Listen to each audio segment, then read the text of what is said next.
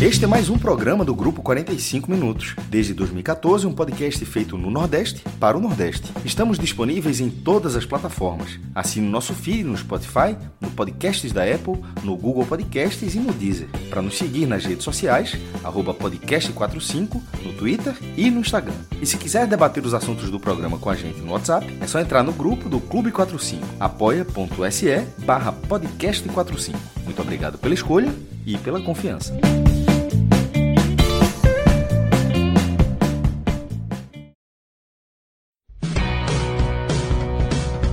Agora sim, começando oficialmente a nossa live aqui, o Raio-X da Série A, né, 21 rodada. A gente teve aí os dois representantes nordestinos entrando em campo, a equipe do Bahia, que enfrentou o Botafogo fora de casa, saiu derrotada por 3 a 0 e o Fortaleza, que recebeu a equipe do Curitiba no PV, né? Já que o gramado da Arena Castelão está sendo preservado para o jogo da próxima quinta-feira contra o América Mineiro pela Sul-Americana, venceu por 3 a 1 e aí a gente vai falar, claro, um pouco do jogo, mas falar muito mais do campeonato, né? O campeonato que está se desenhando para Fortaleza e para Bahia. A situação não mudou, né? Fortaleza até conseguiu, com essa vitória, ficar mais ali consolidado no grupo de cima. E quem vinha de quatro derrotas, agora a terceira vitória consecutiva, conseguindo aí uma estabilidade maior no campeonato e, claro, conseguindo dar um foco melhor na Sul-Americana. E o Bahia, que vem né, num, num crescimento, acabou é, sendo mais uma vítima do Botafogo. Botafogo aí que atingiu incrível marca de 11 vitórias seguidas, os 11 primeiros jogos, até coloquei no Twitter. Quem quiser conferir, que confira, viu? Mas garanto que só tem uma equipe de 2003 para cá, de 2003 para cá nos pontos corridos que largou com 11 vitórias seguidas em casa e essa equipe é o Botafogo de José Passinho. Quem é que, que tinha deve... vencido 10, já que ele quebrou a marca? Ou, ou, ou essa marca já tinha sido quebrada e tu não tinha se ligado ainda? Não, não tinha sido quebrada. Quebrou mesmo a marca hoje. É, ele tinha atingido oito vitórias há três jogos atrás, né? E aí o Corinthians de 2010 e o Flamengo de 2019, que teve exatamente 10 vitórias consecutivas nos 10 primeiros jogos, e agora o Botafogo. O Corinthians de 2010 não foi nem campeão nem vice-campeão, né? Assim. É. Mas é porque ele jogava mal fora, né? Eu que compensava para ele eram os jogos em casa. Tô, esse quem, quem treinava, o, quem, era, era Henderson, esse Corinthians era o treinador do Corinthians em 2010. Ah, e agora sempre pegou. era, o Corinthians, era o Corinthians de Henderson ou eu me, me enganei aqui? É, não sei, mas em todo caso, né, o Botafogo bateu esse recorde aí. Deixa eu ver aqui, é Corinthians, né? Corinthians era Mano Menezes. Mano Menezes depois assumiu Adilson Batista. Enfim. É. Era um característica marcante assim. É. Briguei porque o esporte passou nove jogos de casa e fora de casa não era, né, ou seja, a mesma coisa. Não por acaso, um, um, time que ganha dez jogos em casa não ser o líder do campeonato é porque tem alguma coisa acontecendo fora de casa, né? Assim, é muito é, óbvio. É... Exatamente. Não me mas enfim. do Corinthians de 2010, não. Mas enfim, então vamos, vou pedir logo, não sei se Alão, se Pedro, já colocar na tela aí o nosso dashboard para a gente fazer a análise, né? É, é, começando ali da parte que a gente já é mais habitué, né, aqui no nosso histórico do nosso 45 minutos, a parte de baixo, onde o Bahia acaba sendo derrotado, né, Pedro? Mas também outros resultados também acabaram acontecendo. Derrota do Santos, a derrota do Vasco, a derrota do Curitiba. E curiosamente, o time que mais acordou foi o Lanterna, né? Que diminuiu essa distância e agora a gente vai ter numa próxima rodada uma rodada muito importante o América enfrentando o Santos, o Bahia enfrentando o Vasco, são dois confrontos diretos aí que a gente vai ter na próxima rodada e ficou estacionado ali nos 21 pontos a zona do rebaixamento, o Z4. E aí eu queria que você já falasse suas explanações gerais, né, dessa desse resumo dessa rodada para o pessoal da parte de baixo. Deu uma congelada, até mesmo, né? O Internacional, por exemplo, empatou, o Corinthians com o Goiás também empataram basicamente, essas equipes até meio que celebram esse um ponto a mais que ganharam de vantagem para o Z4, mas em todo caso, estacionou o pessoal da parte de baixo nessa, nessa última rodada, né?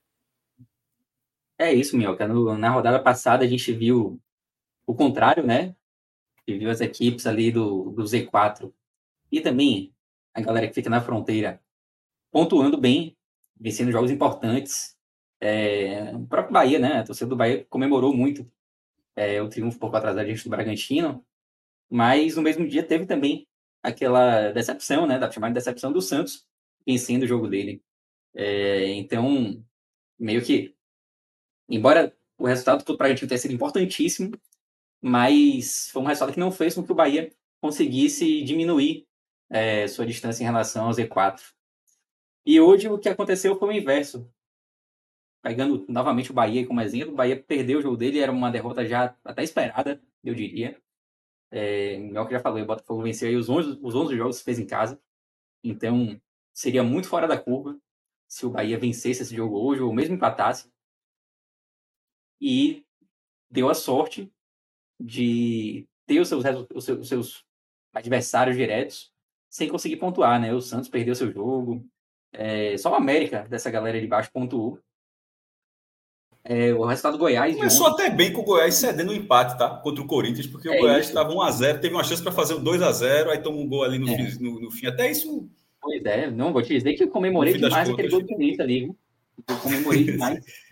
porque o Goiás é um time que me preocupa muito. Eu, eu não gosto de ter, assim, falando como torcedor do Bahia, obviamente, é, eu não gosto de ter ali só o Bahia sendo, sendo a equipe a ser perseguida, né? Sim. É importante que o Goiás fique nessa briga. Claro que tem o Inter numa fase terrível, pontuando muito pouco no Brasileirão, tá bem na, na Libertadores, né? Mas no Brasileirão tá pontuando muito pouco. Mas é o, Corinthians, é aquele... vai pontuando, né? É isso. E aí tem o Corinthians, que é aquele time ali que a gente sabe que uma hora vai se desgarrar. É, então, Goiás. Essa, essa, essa, frase, só um detalhe. Essa frase a gente utiliza muito, né, para alguns clubes, né? A gente falava isso muito do Grêmio, quando estava é. naquela zona de rebaixamento. É. Então, o Grêmio vai sair daí e tudo mais. Às Mas até agora o Corinthians não desgarrou, né? Ainda é. tá contando Mas quase não jogo. perde, pô. Veja só, que o Corinthians estava muito mal, mas quase não perde, pô. Isso é um time, não, chato, é... é um time chato. Mas é porque, assim, mesmo tendo uma boa sequência, eles conseguiram, acho só duas derrotas, né? Nos últimos 15 jogos, talvez, que tenham disputado. Mas ainda tá ali, a quatro pontos do, do Z4, não tem tranquilidade, né? E aí a gente, o que a gente tinha falado também na rodada passada, né, Pedro? Fica mais consistente agora o Cruzeiro, né? Com essa derrota para o Grêmio, poderia até ter sido 4 a 0 teve um gol anulado. Ainda também está nesse, nesse bolo aí, né? Uhum. O Cruzeiro é um time que, que pode voltar para essa briga, né? Pode voltar, não, pode entrar nessa briga em algum momento. O próprio Cuiabá, já, eu, eu, até já falei alguns programas atrás que o Cuiabá já tinha é, deixado essa briga completamente de lado, né? Mas é difícil, né? O Cuiabá já está ali em décimo, não, não sei se eu descartaria o Cuiabá ainda não. Eu, eu ainda torço contra, eu ainda seco o Cuiabá. Mas está algumas semanas, está algumas semanas da, de, é. de, fazer parte disso ainda. É, eu, eu, ainda acho difícil, mas eu confesso que eu ainda torço contra. É, e teve ah, a vitória do América. O América, no, no, no, balanço da Série A que a gente fez, a gente até se dividiu, se dividiu. A grande maioria da galera já colocou o América como virtual rebaixado, né? Uhum. Eu ainda tenho um, um, certo temor, assim, de uma reação do América. O América tem um jogo a menos, é contra o Vasco, em casa. Então, pode ser que esses 13 pontos sejam virtualmente 16. Tem confronto direto na rodada, na rodada, na próxima rodada, né, contra o Santos. Então, eu não consigo tirar o América totalmente dessa, dessa briga ainda. Mas é claro que a pontuação baixa do América ainda dá um certo conforto, tanto para Bahia como para Goiás e também Inter, Corinthians Cruzeiro, etc. Mas, de fato, foi uma rodada em que a pontuação da parte de baixo ficou é, aqui, ainda deu uma estacionada e a gente pode já andar aqui para nossa página de, de, média por posição, né? Deixa eu colocar só aqui na 21 rodada. A gente Pedro, tinha a duas. Fala aí. Você está tendo, você tá tendo aquele momento que, tipo, esse campeonato está muito longo. Porque quando o cara, quando o cara tá na beirinha assim, o cara, por que esse campeonato não acaba logo? Pelo amor de Deus. Deus. acabava hoje. o problema é que a Série A tá andando muito devagar, pô. A Série A tá é. com a tabela basicamente de virada de turno ainda. Pô. A gente vai ter, é. Cássio, a gente vai ter rapidinho, Pedro. É, se eu não me engano, nove rodadas seguidas, meio e final de semana. Só quem chegar na final da Sul-Americana e da Libertadores, o, jo o jogo vai ter que ser adiado, né? Porque vai chocar com o final de semana da final. A B tá na 25 pô, assim, é, Isso. é rodada no ano da, da primeira e, divisão. E, por exemplo, não vai parar na data FIFA, diferentemente da, da Série A, que depois Isso. da próxima rodada vai de novo ter 10 dias de pausa. Mas é um pouco isso, né? Eu acho que até faz sentido, né? A Série B não tem jogador convocado, mas vai ter uns espaçamentos, né? E aí, queira ou não, a Série A, ela aquela coisa, né? Agora que está acabando as competições, a Copa do Brasil vai acabar, vai che vamos chegar agora na semifinal da Comembol, da, da Sul-Americana e da Libertadores pela Comembol. Então vai ter assim, vai ter uma hora, até vou dar uma olhada aqui, mas é uma sequência gigantesca de jogos assim. É quase como se fosse um terço do campeonato acontecendo, mas pode seguir em frente aí, Pedro. É, a gente tinha, quem é, está acompanhando a gente assim, semanalmente, a gente está fazendo essa, essa análise praticamente toda semana porque as rodadas estão acontecendo semanalmente, né? Se elas tivessem, se tivesse acontecendo duas rodadas por semana, a gente estaria fazendo isso aqui duas vezes por semana, né?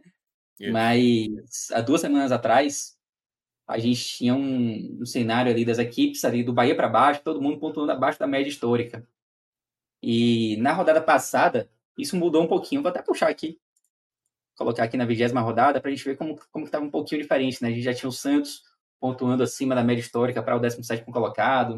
Uhum. É, era basicamente isso, né? Você tinha o América com uma pontuação mais baixa ali do, do, do Lanterna, né? Mas nesse cenário, nessa rodada, a gente já volta a ter um 16 colocado, que é uma posição chave, uma posição crucial, dois pontos abaixo da, da média histórica.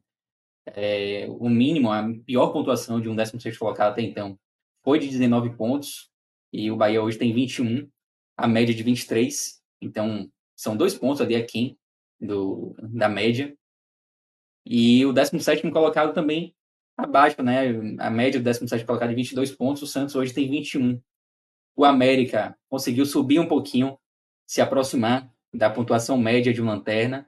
Isso diz pouco em relação a um eventual. Lembrando que está com jogo a menos, né? Só para só com destacar. Jogo a menos, exato, com jogo a menos, assim como o Vasco também, tá? Esses, nesses menos quatro do Vasco em relação à, à média histórica. Pode não ser exatamente isso, pode se confirmar, mas vai depender muito do resultado desse jogo contra a América. Já tem data, que esse jogo não, né? Tem. A CBF hum. marcou, aliás, ela fez um, tipo, marcou assim uns 14 jogos ao mesmo tempo.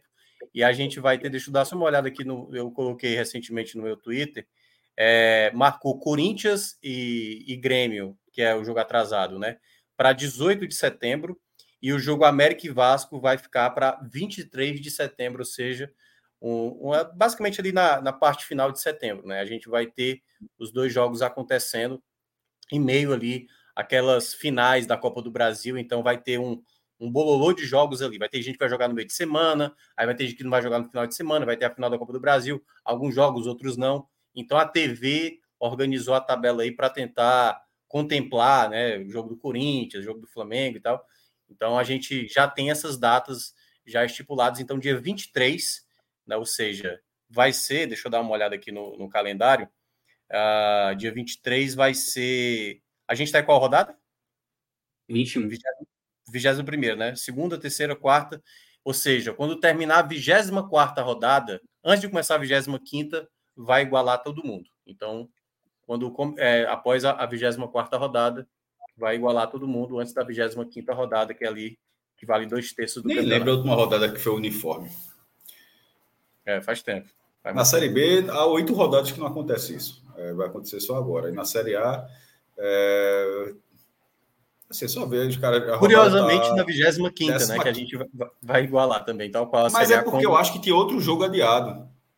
Não eram da só esses B? dois jogos adiados. Não na A. Na A, não, era só esses dois jogos. Eram só, foram então, desde a 15, só seis rodadas, então. Isso, isso. É porque eu acho que tinha um jogo perdido, mas se não tinha, então são seis rodadas. E, e na B era desde a 17. Isso. É, e aí, só é, fechar assim essa parte aí da análise de tabela, dando aqui de minha parte, antes que vocês entrem aí. Mas dá para dizer que é um campeonato até relativamente dentro da média, tá?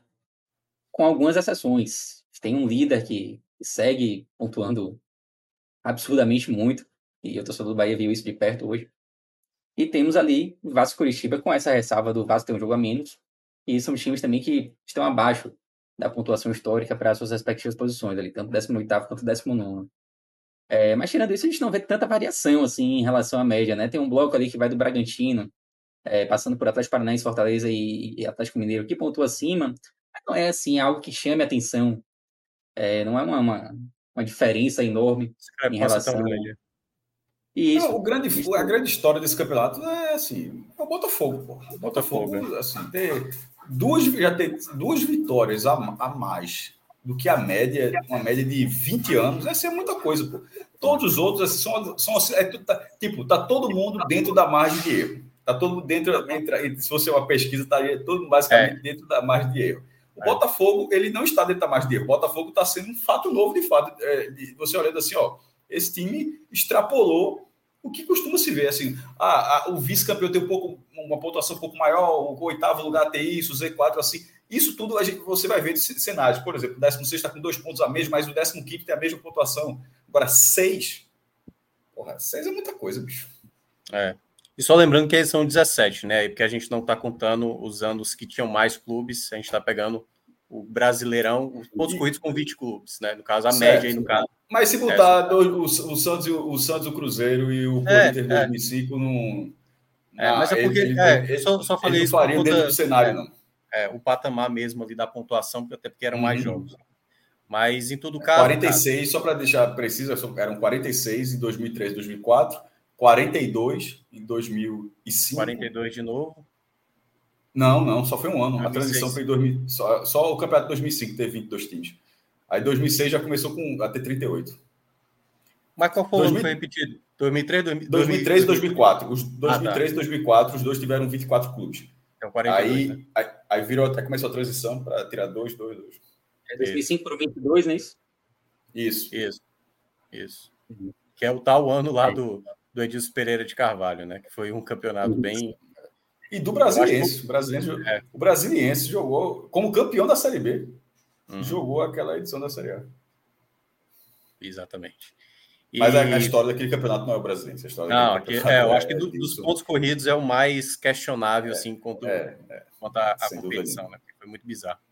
E aí, Cássio, a gente está vendo esse bloco aí, a gente até fez essa linha de corte agora, estabelecendo ali do Cruzeiro para baixo. A gente tem equipes que não conseguem ter um ritmo de pontos tão alto, e é natural, porque geralmente o pessoal parte, da parte de baixo geralmente não soma tantos pontos assim, mas ninguém sai dessa rodada, né, Cássio, com tranquilo, né? Por mais que quem esteja fora, é, ali no caso do Corinthians, do Goiás, do Inter, que somaram um ponto, o Inter que estava até, talvez pelo contexto do que foi a partida, colocou o time alternativo, pensando no jogo do Bolívar, conseguiu empatar contra o Flamengo fora de casa. Talvez tenha sido a equipe que a gente já considera, até comparada ao Corinthians, né, com mais possibilidade de sair dessa briga, mas é uma parte de baixo que não consegue a gente nem olhar, e talvez o Bahia fosse essa equipe que mostrasse uma possibilidade de mostrar uma regularidade. O Bahia acaba perdendo de 3 a 0.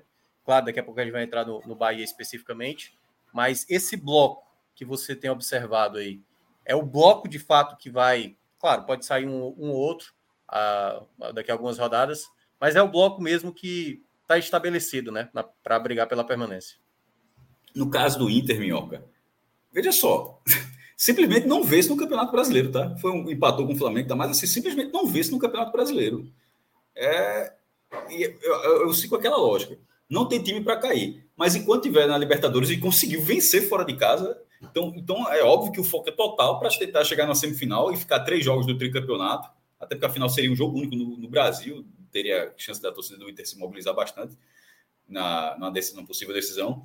Mas era, é importante, é prudente para o Internacional observar. Eu não acho que vai, que vai cair, mas assim, simplesmente não vencer nunca também é foda. O próximo jogo, por exemplo, é aquele que a gente falou várias vezes, é contra o Goiás, lá na Serrinha. Isso. Aí não, não ganha de novo? Assim, não sei. É, ou seja, já é o terceiro tempo. confronto direto, né? Que a gente já tinha falado é. de América Mineiro e Santos, Bahia e Vasco, e ainda tem esse duelo mesmo aí que a gente lembrou, que você lembrou, Goiás mas, e Inter. Mas confirmando a classificação que ele tem tudo para confirmar, já que ele venceu o primeiro jogo e geralmente fora, é, na, sem altitude, geralmente os jogos são bem mais acessíveis né, contra os bolivianos e tal. Ele, o outro jogo já não seria na outra semana, então já poderia jogar com o Goiás com força máxima, com um foco, um foco retomado, mas é só para ter um pouco de atenção. Quanto aos outros clubes, essa rodada ela foi muito curiosa. porque eu acho que todo mundo de Goiás, talvez até o Coritiba também, até o Coritiba também, todo mundo tinha uma rodada quase assim, para alguns descarte, para outros quase descarte. O Goiás, assim, ia pegar o Corinthians e tal, mesmo o Corinthians poupando jogadores para as quartas de final da Sula, chegou a, a flertar com a vitória, mas querendo ou não, o próprio histórico do Goiás foi dito que o Goiás nunca havia pontuado contra o Corinthians na Neoquímica Arena. Então, é, é, o que eu sempre costumo, é o que eu sempre falo. Não dá para dizer que é ruim um resultado que o time acabou de obter e nunca tinha tido. Tá ligado? Pô, erro, foi ruim. Como assim foi ruim? Pô, os caras nunca tinham nem pontuado. Foram lá e pontuaram. É óbvio que o resultado não foi ruim. Assim, antes que alguém analise dessa forma, não, mas é para dizer, o Goiás todo, perdeu todos os jogos que tinha jogado lá. Foi lá e pontuou. Aí você vai o Palmeiras e o Vasco. O Vasco, o Vasco até segurou um pouquinho o Palmeiras. Mas assim, mas esse jogo era um descarte para o Vasco. Embora o Vasco tivesse sete pontos nos últimos nove, era um descarte. Para o Bahia, pelo amor de Deus, o Bahia pega um líder, o maior líder que já se viu né, é, nesse brasileiro, desde aquele retorno do Flamengo, né? Porque é, a gente está com aquela dúvida para saber como é que vai ser esse Botafogo em relação ao Flamengo de Jorge Jesus. De Jorge Jesus. Mas aquele, aquele time, ele, ele se ele explode assim uma, uma exuberância de futebol, né? o melhor, o melhor time de futebol que eu já vi. Curiosamente, o Bahia foi o último, a última equipe a dizer assim: Flamengo ganhou, é com o Felipe Luiz não Bahia, acompanhando, né? Ele foi perder na última rodada, se eu não me engano, para o Santos, se eu não me engano. Mas aí perdeu já campeão. É, da derrota, que até um 3 a 0 né? O, Bahia Mas já perdeu o campeão, tá, largou ali. É. E aquele Santos foi, foi o Santos, foi o vice-campeão de maior pontuação, Isso. se eu não me engano. Assim, teve, ainda teve um, foi o campeão com mais pontos, o vice-campeão. E o, Santos fez 74 pontos. O Flamengo em 2009 foi campeão com 67. Assim. Mas enfim, sobre aquele Flamengo, assim, aquele time se construiu ali mais por retorno, faz um retorno espetacular. E é um dos melhores times de futebol do Brasil que eu já vi na minha vida. A gente não sabe se o Botafogo vai, vai ser isso mas nesse momento está sendo na primeira divisão. Então não dá para dizer que, ainda que o torcedor tivesse a esperança, você pode, depois de ter tido uma, uma, ótima atuação contra o Bragantino, ó, tentar. Eu até falei no programa passado, talvez o mais importante para o Bahia hoje fosse. O que é isso aí que está Não, é porque na hora que ele botou o Flamengo de 2019, ah, saiu do ah, a, a ladeira, né? Saiu do é. Não, só para a gente contextualizar com o podcast, começa na rodada 24, né? O, o Pedro botou a escala ali até 50, porque é o que é, geralmente a gente olha. É né? Até 45 aqui, okay. E aí. Não, é, veja, é, a, a, assim, a, rodada, a partir da rodada. É porque não dá para ver é, a rodada qual é, né? 3, 6. Ah, Pedro, seria, seria uma boa depois botar é depois o do jogo do Bahia. Depois do jogo do Bahia. Então, o Bahia foi, é porque pensando no mouse que a gente, mouse aqui a gente consegue ver. Essa aqui foi a décima terceira rodada, Pronto, décimo terceiro jogo, não necessariamente a rodada. Daí pra frente foi um trator, porra.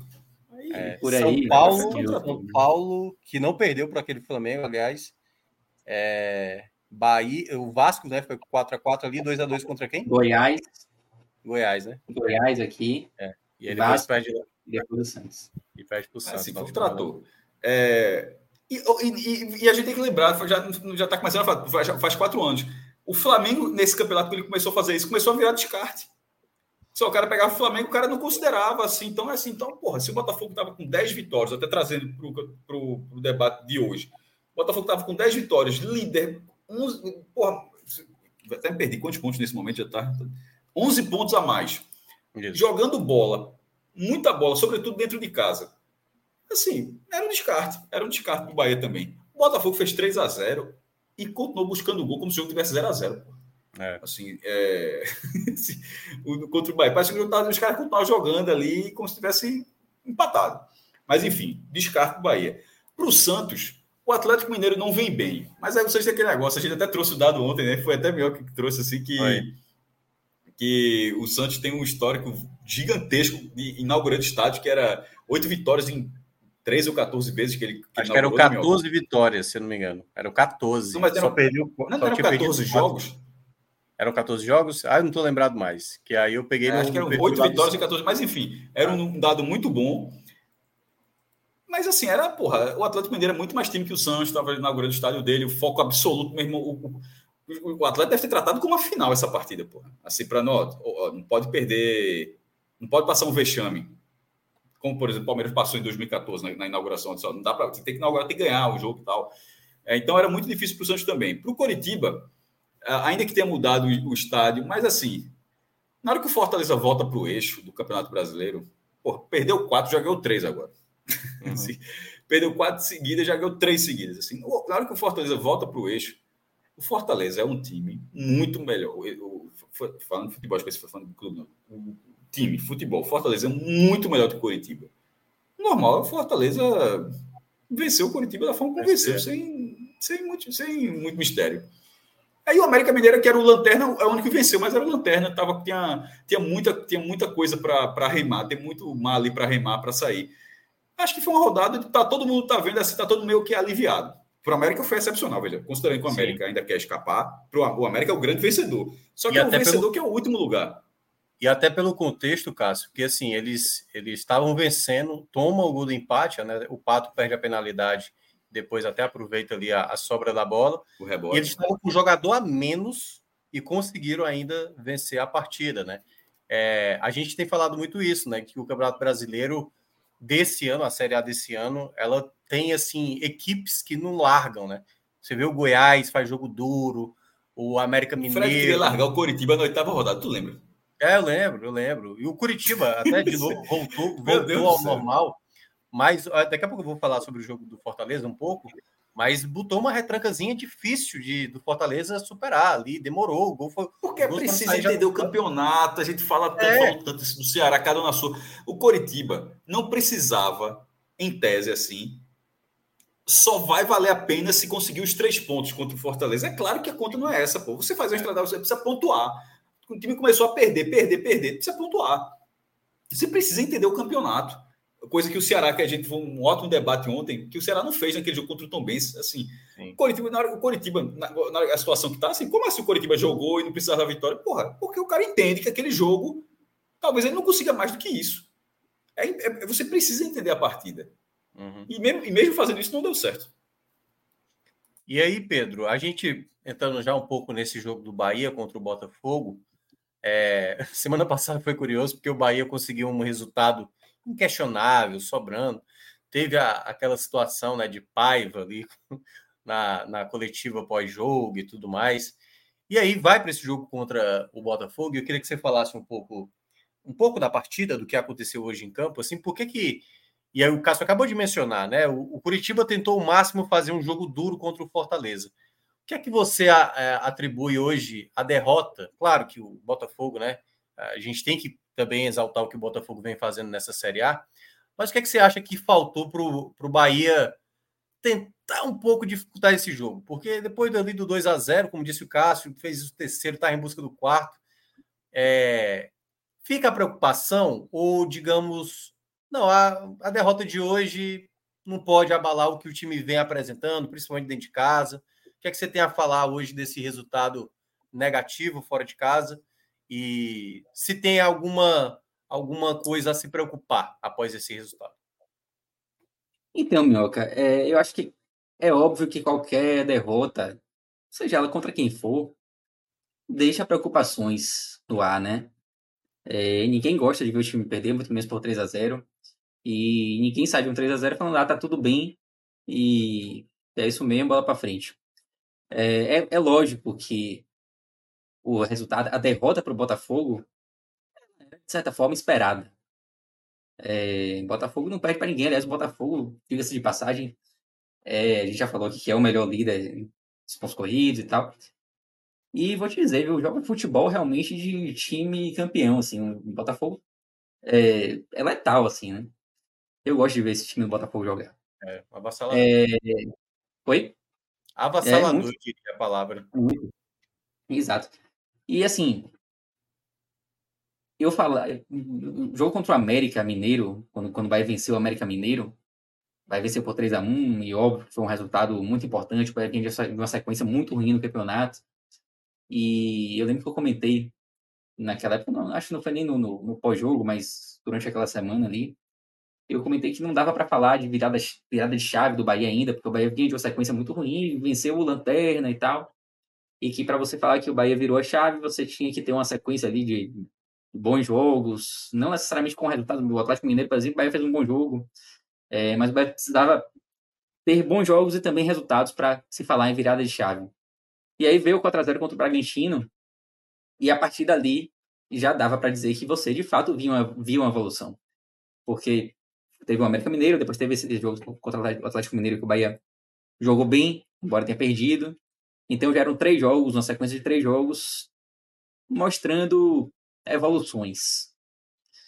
E eu tenho críticas ao jogo de hoje. O Bahia demonstrou alguns pontos negativos que já vinha demonstrando, já, já havia demonstrado em outros, em, em outros momentos. Eu vou falar um pouquinho sobre eles já já.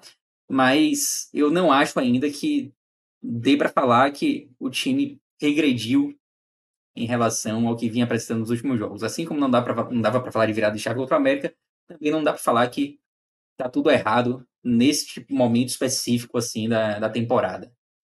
É... Agora sim, naquele jogo contra contra o Atlético, aquele jogo ele deixou muito clara a falta de um centroavante nesse time do Bahia. E eu comentei aqui naquele pós-jogo contra o Atlético que toda vez que o Bahia sentisse falta de um centroavante, eu ia precisar fazer essa ressalva, eu ia precisar lembrar esse fato aqui, que para mim foi um erro assim brutal na montagem de elenco e houve a oportunidade de ser corrigido na janela e não foi. O próprio Cadu Santoro falou que de fato não ia trazer, procurou, procurou, não, não achou ninguém que desse para pagar, assim e tal, que não é que desse para pagar, mas que valesse o que estavam cobrando. E optou-se, foi uma opção do Bahia de não trazer ninguém para essa posição. E hoje, mais uma vez, o time sentiu essa carência. Né? Não dá para dizer que o time perdeu o jogo hoje pela falta de um centroavante, não foi isso. Perdeu porque o Botafogo é muito superior ao Bahia. E perderia mesmo que tivesse um, um centroavante mais qualificado, mas no primeiro tempo, especialmente, o Bahia sofreu pela falta de, um, de alguém que saiba fazer gols, porque o Bahia teve oportunidades. O Bahia fez um bom primeiro tempo hoje. É, claro que tomou um gol logo no início e isso dificulta muito qualquer jogo. Mas o Bahia teve chance com a Ademir, uma chance de cara com o PR, que a Ademir não, não conseguiu aproveitar. O PR fez uma boa defesa. E depois teve uma chance assim, absurda com o Mingote, que chutou a bola para a lua, né? E você jogando contra o líder do campeonato, são erros que você não pode cometer. Estou falando dos erros de ataque, né? Mas também houveram é, erros defensivos muito graves. O primeiro gol do Botafogo, que sai com três minutos de jogo, é... foi uma falha de Vitor Hugo, né? Vitor Hugo cortou errado, deu a bola no pé, no pé não, no peito de, de Eduardo, e o gol acabou saindo no momento em que o Bahia até parecia que se, ia se encontrar na partida, claro que era muito, muito cedo ainda, né? Três, três minutos e meio, mais ou menos. Mas o Botafogo ainda não tinha chegado no ataque. É, e o Bahia tinha mais a bola até. Mas são erros que, diante de qualquer equipe, cobram seu preço e diante do Botafogo, líder do campeonato, com o estádio lotado, são erros que cobram muito mais. E o Bahia conseguiu ainda ser competitivo no primeiro tempo, Poderia ter empatado nesses lances eu comentei. Teve chute de fora da área de ali também que desviou e levou perigo. É, acho que o balanço do primeiro tempo foi, foi positivo.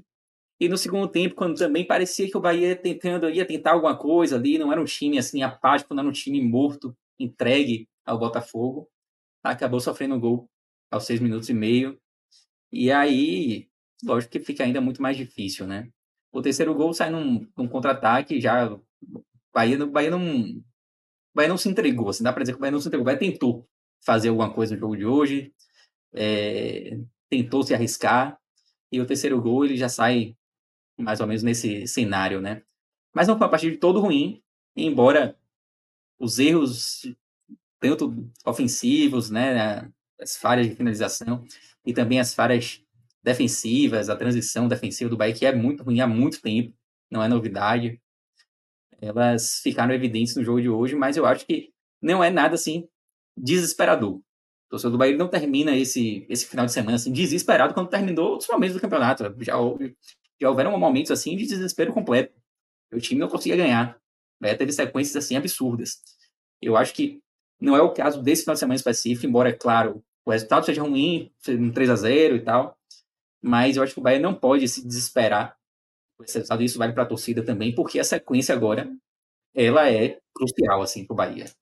O Bahia vai entrar numa sequência que pode definir o futuro dele no campeonato. Porque vai pegar Vasco, Curitiba, Santos, aí vai lá tem o Flamengo nesse bolo aí, depois tem Goiás e Inter. Então, porra, é a sequência, assim, em que o Bahia vai ter jogos de 20 pontos. Cada jogo aí vai ser. Essa largada uma decisão. do Vasco é muito grande. É. Desculpa, Cássio. Essa ouvi, né? largada né? contra o Vasco é muito grande. É, e é um jogo em que o Bahia vai precisar muito da torcida. Veja né? só, se o Bahia perde o jogo, o Vasco já ficaria ao, ao alcance através do jogo adiado. Que na cabeça do Vasco, só tá faltando aquele jogo adiado, ficaria dois pontos do Bahia, mas ficaria tipo dois pontos, mas tem um jogo que a cumprir. Então, assim, é o tipo, é, seria uma calamidade a médio prazo. É uma, é uma situação. Curta, a curto prazo, porque o Bahia está tá com a mesma eu digo a médio prazo, eu digo, só, só viraria calamidade se o Vasco efetivamente é, é porque assim, a, a, próxima rodada ela tem um componente, assim, a gente fala muito aqui na aqui no 45 muitas vezes que quando o time está jogando meio e final de semana, o cara acaba de perder, dói e tudo mais, mas já tem um jogo no meio de semana já para jogar e meio que tentar já dar uma resposta. Quando você perde, tem uma semana assim, a semana é muito puxada, esticada, a crítica é muito grande, não sei o que e tudo mais. Só que nesse caso, a próxima rodada é antes dessa pausa para a data FIFA. Como o Cássio acabou de lembrar. Um, resu um resultado positivo para o Bahia é basicamente o céu de brigadeiro. O céu de brigadeiro para esse momento. Uma basicamente derrota... garante a permanência, porque o Santos teria que fazer uma ultra goleada é, para tirar isso. o saldo. E, como você está frisando, Minhoca, seria o ambiente que o Bahia precisa para porque esse jogo do Vasco, como o Pedro falou, ele é o início de uma sequência, tipo, né? E, e, mas assim, é, é, já é um jogo muito grande, mas é só o início dessa sequência. É, e só para não deixar passar batido o que você disse, a impressão que eu tenho, meu irmão, é exatamente essa. Quando tu perde, velho, o outro, o outro jogo vai demorar uma semana, mas se tu ganha, terça-feira tu já tá em campo de novo, é foda. Você, é, irmão, você nunca festeja, não festeja nada, velho. Já vai para campo de novo. Cássio, eu queria, eu queria te perguntar uma coisa especificamente do Bahia, porque você sabe bem sobre essa situação. Você está vendo o, o esporte tendo muita dificuldade nos jogos fora de casa. E eu queria até que o Pedro colocasse o desempenho como visitante né, do, do, do Bahia até aqui no campeonato, que não está tão bom assim. Primeiro, tem um dado que para mim é muito chocante, Pedro, que aí pode até colocar naquela da classificação de pontos, só, só fora de casa. Ganhou do Vasco fora, inclusive, tá? Isso que é o único resultado positivo até então do, do Bahia, né? O ataque do Bahia só não é pior do que o do Santos, que tem três gols marcados fora de casa, que é um problema muito grande que a equipe está tendo, né, Pedro? São vários jogos que a equipe sai de campo fora de casa sem vencer, Cássio, é, aliás, sem marcar gols, e, você sabe que está acontecendo isso, né? O, o Ceará está passando por isso na Série B, o esporte também. Você acha que isso pode ser uma, digamos, pode haver a compensação dos jogos em casa do Bahia pelos jogos fora? Ou você acha que o Bahia hoje é uma equipe que a gente viu, né? No jogo contra o. Tudo bem que é um outro Bahia, certo? Aquele que tomou de 6 a 0. A minha resposta é exatamente, veja só, a minha resposta é, é essa, é nem comparando, obviamente, com isso. É comparando com esse campeonato brasileiro.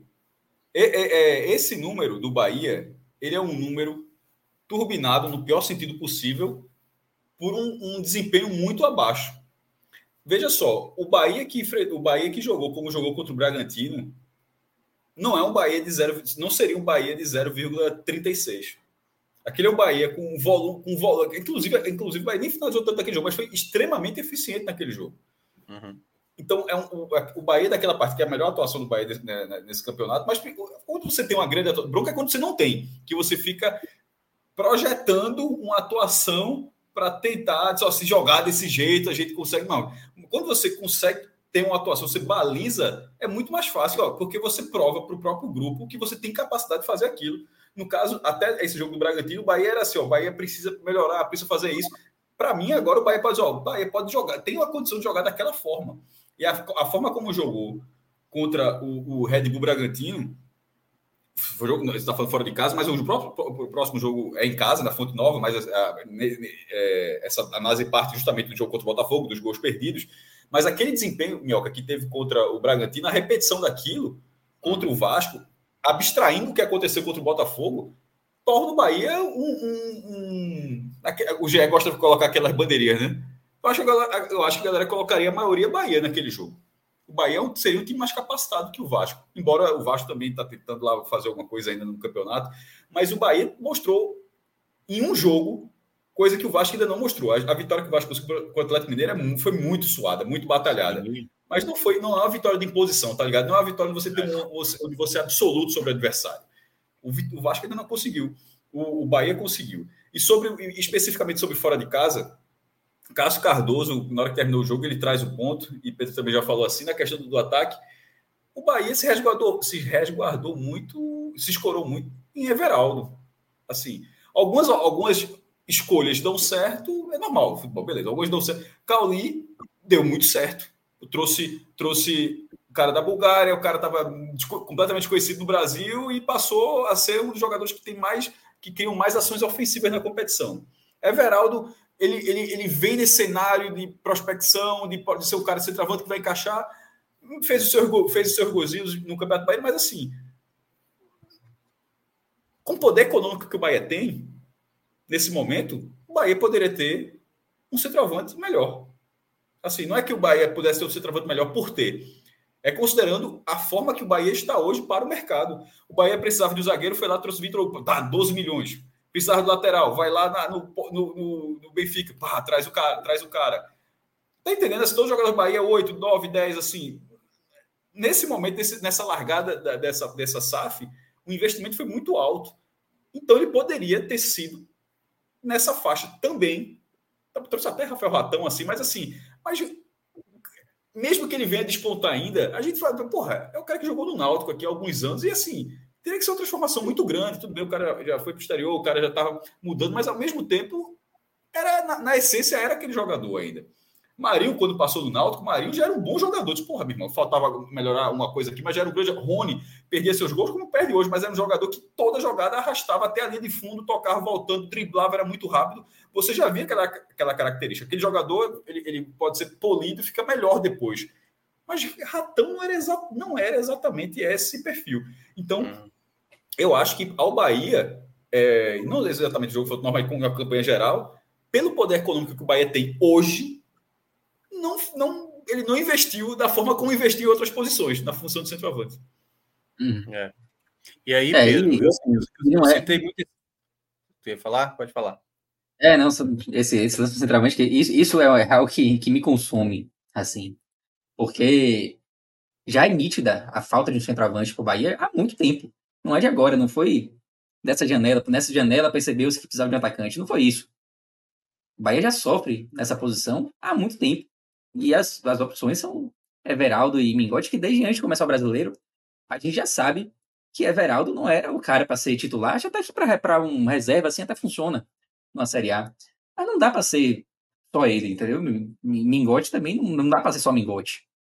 É, é uma carência já que vem de muito tempo e que precisava ter sido atacada nessa janela. Como o Cássio falou, o Bahia tem dinheiro para isso. Poderia, ah, mas não achou ninguém que valesse o preço que estavam cobrando. Pô, posição de centroavante é uma posição crucial no futebol. Você, às vezes, precisa fazer um esforço maior, você precisa pagar mais para um cara que você não tem no elenco, por mais que você ache que ele não vale isso tudo, mas é uma posição que você precisa é, gastar um pouquinho mais, entendeu? É, e vem cobrando seu preço. Foi, foi algo que cobrou muito o preço contra o Atlético Mineiro, por exemplo, que o Bahia fez uma boa partida e não conseguiu fazer gol. Hoje, é o que eu disse, né? Acho que o Bahia não teria vencido o jogo se tivesse o centroavante hoje. Mas fez falta. E a gente está ainda na 21 rodada. Estou citando dois jogos aqui que aconteceram de 15 dias para cá, onde a gente sentiu falta de um centroavante. Quantos jogos mais o Bahia não vai sentir falta daqui para frente? É, é, o tipo de carência que determina rebaixamento lá na frente, que pode determinar rebaixamento. Então, acho que foi um erro gigante assim de montagem de elenco. Bahia. Pedro, quando eu, quando eu citei. Não por falta de recurso, né? E só, só não, não, não. Essa, porque por, por vezes já foi. Em alguns, alguns momentos o cara achou o atacante, mas o cara pediu muito, aí você não contratava, ele fechou com outro e tal. Dessa vez, talvez seja a primeira vez do Bahia. Não foi por isso exatamente. É. Já, já pode ter tido em algum momento, eu não me recordo, mas pela primeira vez do Bahia não foi por falta de recursos que o Bahia não trouxe o atacante. Então você precisa trazer Salah, não. A gente não está falando aqui dessa forma, não. Mas dentro desse patamar de um jogador de 10 milhões, se tivesse um cara de 10 milhões para resolver, esse cara era para ter sido contratado. Porque o Bahia contratou para todas as outras é, posições jogadores nesse nível, nesse nível financeiro. Sim. E aí eu estava citando, Pedro, isso para o Cássio, essa questão do, dos jogos fora de casa, porque após esses três confrontos diretos que você citou, né, que vai ter Vasco, Curitiba e Santos, o bloco 5 ele está indicado com quatro jogos fora de casa, né, onde o Bahia tem mostrado essa dificuldade desses quatro jogos que vai ter no bloco 5, vai ter Flamengo, vai ter Palmeiras, né, tem confronto direto contra Goiás, contra Cruzeiro.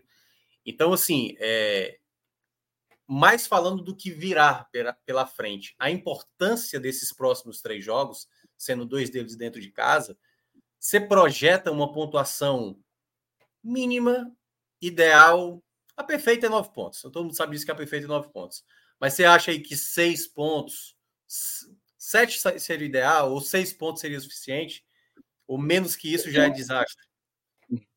Bom, a gente, a gente, pelo menos eu considero que dessas equipes aí que lutam ali contra o Z4, para mim o Bahia é o que tem um time mais arrumadinho, arrumado, arrumado é uma palavra forte, mas é o elenco que mais me agrada desses, desses três, desses quatro aí, né? Bahia, Vasco, Curitiba e Santos, botando esses quatro aí que são os adversários diretos. É, e pensando nisso, eu acho que o Bahia, óbvio, tem obrigação, é crucial, assim, tipo, é mais do que obrigação de vencer Vasco e Santos em casa. E contra Curitiba, eu acho que dá para vencer. Eu acho que o Bahia pode pensar em nove pontos nesse bloco. Mas se fizer sete, eu acho que já, já atende, assim, sabe? Porque você vai ter conseguido ganhar do Santos e do Vasco, e aí você tem um empatezinho contra o Curitiba. Não me, agrada, não me agradaria tanto, por exemplo, você vencer os dois primeiros jogos ali contra Vasco e Curitiba e empatar com o Santos. Eu acho que seria pior, entendeu? É, mas eu acho que dá para você trabalhar sete, com sete pontos. Eu acho que a partir de sete pontos, o Bahia passou bem desses três jogos. Abaixo disso, já não, já não é tão bom assim. Seis, já, já, seis, seis, seis já, já incomoda, é isso? Tipo, vencer dois em casa e perder pro Puxa fora. É isso. Porque você vai para esse bloco 5 mais pressionado, né? Que é um bloco, como você falou, tem quatro jogos fortes, vai para o contra o Flamengo, que é difícil de pontuar. É, e aí vai ter que buscar ponto contra o Goiás, fora de casa. É, então, acho que o Beto tem que pensar assim, a partir de 7. Tem que pensar em 9. A ideia é pensar em 9, mas. É fazer, é fazer o melhor é, bloco. É né, então, né? é a mesma, a mesma coisa, o velho exemplo do Náutico e Criciúma de João. É histórico. Assim, o Náutico lá caindo para ser rebaixado. Não, bota a vitória, bota vitória em tudo, pô. Bota vitória em tudo e não cai, pronto. É, você tá, não sei se lembra disso, é. não, Pedro. Faz muitos anos. Aí que o jogo começou vitória, vitória. Porra, bota vitória em tudo, pô. O cara não é. empata mais para ninguém. Escapou, pronto. Próximo, próxima pauta. É, nesse caso, é óbvio que o cenário ideal são nove pontos. Mas na, na, num campeonato como esse da, da Série A, eu acho que assim, o Bahia deve fazer assim. Inclusive, está dividido por bloco. Desses próximos três, seis pontos é assim, é o limite, velho. Tipo, o limite. Sete, sete eu acho ideal. Sim. Que nove é o cenário perfeito. Ideal, digo, ó, você olha só, sete pontos, porra, mesmo, deu tudo certo. Nove pontos foi simplesmente tudo mágico, perfeito. Mas assim, deu tudo certo, eu só vou sete pontos, é, desde que não seja contra o Vasco, necessariamente, né? E sobretudo, ou, na verdade, é contra o Santos seria o pior, porque. É, é porque é o mais é acho que o melhor cenário seria o empate com o Curitiba, né? Isso, não, não empatar com o Santos. Enfim. Até porque também Mas, assim, efeito, seis pontos é o piso disso aí. É o é, piso. Isso. É, Se, menos seis pontos significa que seriam cinco, né? Uma vitória e dois, e dois empates, ou quatro, uma vitória e vai. Veja só, de cinco pontos para baixo, já teve que jogar mal pelo menos dois jogos, assim, né? Assim, dois jogos já muita coisa dando errado e tal. É, é o, eu, é o, eu, eu vejo que seis pontos, o Bahia ainda pode até estar tá fora desse Z4, mas ainda não desgarra. Nove pontos. Não, não veja só, é o, é o piso, é o que você meu irmão. É. Ó, passou, passou esse momento, olha para é. frente e tal, mas assim. Menos, é porque eu acho que isso você traz problema para a sua campanha. Concordo. Eu acho, eu acho muito difícil. Se o Bahia somar mais seis pontos, ele está dentro do Z4. Não acho que Santos, Vasco vão conseguir fazer uma pontuação de além de 27, que no caso seria a pontuação do, do Bahia somando mais, mais seis pontos, né? Mas é o momento, né, Pedro, de ter a gordura. Que é, é tipo o que o, o que o Cuiabá fez, né? O Cuiabá foi lá, conseguiu a sequência de vitórias, por mais que a gente, como você citou, né? Eu ainda estou secando esse Cuiabá, e é importante manter ele uma secadinha em cima do Cuiabá, porque por um momento a gente tirou o Cuiabá da equação, porque não, pô, já tem uma pontuação que só se se tornar um América Mineiro praticamente volta de novo para essa disputa. E eu acho que o Bahia tem essa grande oportunidade agora, nesses próximos jogos, de conseguir a gordura necessária para ter. Eu acho que não tem que pensar em Sul-Americana, não tem que pensar em algo a mais, tem que pensar mesmo na, na tranquilidade né, para a própria campanha de permanência para essa série para essa série A, né? Não, exatamente. Eu acho que não tem como pensar em outra coisa nesse momento que não seja a Série A, a permanência na Série A, né? É, claro que, de fato, se o Bahia conseguir conquistar esses nove pontos, aí você vai para aquele, aquele bloco ali que tem dois jogos pontuáveis em casa, tem um jogo contra o Inter que o brasileiro não, não ganha mais de ninguém, é, tem o Goiás fora de casa que dá para arranjar alguma coisa também. Se isso tudo der certo, aí você vai para esses dois confrontos aí contra Inter e Fortaleza pensando em algo mais, pensando na Sul-Americana, que seja. Mas hoje o foco é fugir do Z4, nada além disso, de fato. Eu tô até, eu tô até marcando que vocês estavam falando aqui aí desse cenário de, de jogos, eu estava tentando marcar aqui os jogos de Bahia, Santos e Vasco nesse intervalo aí até a décima, ah, boa, até a décima é quarta rodada, né? três rodadas, né? Isso, é isso, e aí a gente tem. Isso, e a gente tem aí confrontos diretos. Tem o América Mineiro, que não está nesse, nesses três times que eu selecionei, mas que enfrenta o Santos. E aí na próxima rodada você tem Bahia e Vasco também. Aí na, na 23 você já tem Vasco, Fluminense, Curitiba e Bahia. Mais um confronto direto aí, Curitiba Bahia. Tem o Santos contra o Cruzeiro também, que o Cruzeiro é aquele time que talvez é, ainda possa entrar. Tá colocando, é, é isso. Né? E aí na rodada 24 você tem novamente é outro Vasco, que a bolinha Curitiba. verde não aparece, viu? É. A bolinha verde aí, ali faz tempo que não aparece. Sim, faz tempo, faz tempo. E aí na rodada 25, 24, você tem novamente dois confrontos diretos. Você tem Vasco, Curitiba e Bahia e Santos. Então, é curioso, porque as equipes que estão aí nesse bolo da briga contra o Z4, elas vão se enfrentar quase todas aí agora, nesse, nessas próximas rodadas aí. Sem contar com aquele jogo atrasado entre América e, e, e Vasco, né? Também é um confronto direto, se a gente pensar no América ainda com uma possibilidade de ficar. Então, eu acho que nas próximas rodadas, nas próximas seis rodadas, é, esse, esse bloco aí de baixo, ele vai ter um, um desenho já um pouco mais definitivo, um pouco mais claro do que vai acontecer até o final do campeonato, tanto em relação às equipes que brigam, como também em linha de corte e tal, já é. dá para ter projeções assim mais próximas da realidade. Na verdade, a projeção é que pode acontecer, né? Como a gente está citando aqui, se o Bahia aproveitar muito bem a sequência de três jogos que vai ter, pode ser que ele consiga desgarrar. Ou pode continuar como está hoje, né? Embolado, muita gente perdendo pontos, confronto direto dando empate basicamente o mesmo bolo que hoje está ali concentrado próximo à zona de rebaixamento, incluindo o Santos que está na própria zona. Né? Então tem, eu acho que até a gente vai ter, até para passar aqui o calendário, a gente vai ter é, a próxima rodada no outro final de semana, 10 dias de pausa de data FIFA. Volta, vai ter mais duas rodadas. Aliás, o Bahia vai ter até dois jogos sequenciais. No né, caso, esse, é esse fim, é, o próximo fim de semana é, depois de Bahia e Vasco, a gente vai ter 10 dias da pausa da data FIFA. Quando certo. voltar, o Bahia vai ter, tem a data aí, porque está muito pequeno aí. É, ah, mas, mas desconsidera essa data aqui, porque. Ah, aqui essa é a data base, né? Essa é a data base, né? É. Mas é, o Bahia vai. quase desaparizada também, porque teve aquela mudança toda do CBF. É. O Bahia vai ter um jogo logo no meio de semana, quando voltar, né? Logo no meio de semana, e depois já joga no final de semana seguinte já joga no final de semana seguinte. Ou seja, que é, deve ser ali dia 13. Se tiver com a tabela aberta aí, Pedro, só para. Já vou para aqui. É, que aí, exatamente, depois do Vasco, vai ter esses dois confrontos diretos contra o Curitiba, fora de casa, que é ali no meio de semana. Eu acho que deve dia ser dia 14. 13 ou dia 14. Dia 14? Dia 14. Isso. Dia 14, uma quinta-feira, então. E aí, já no uhum. final de semana, vai enfrentar a Na verdade, na segunda. Na segunda, né? Isso. É, que é, é a rodada do final de semana que termina na segunda-feira. Uhum. É, mas em todo caso, e aí depois, Pedro, vai ter uma basicamente du, uma, duas semanas até o duelo, que vai ser lá no começo de, de, de setembro. Setembro é isso? De outubro. De outubro, outubro já, é verdade. De outubro, o duelo já que vai ser contra o Flamengo, né? Que é a, a próxima rodada. Então vai ser essa sequência. É, o jogo contra a equipe do, do, do Vasco, 10 dias. dois jogos, passa mais duas semanas para enfrentar o Flamengo, passa mais uma semana para enfrentar quem é depois do Flamengo? É o? Depois do Flamengo é o Goiás. Goiás.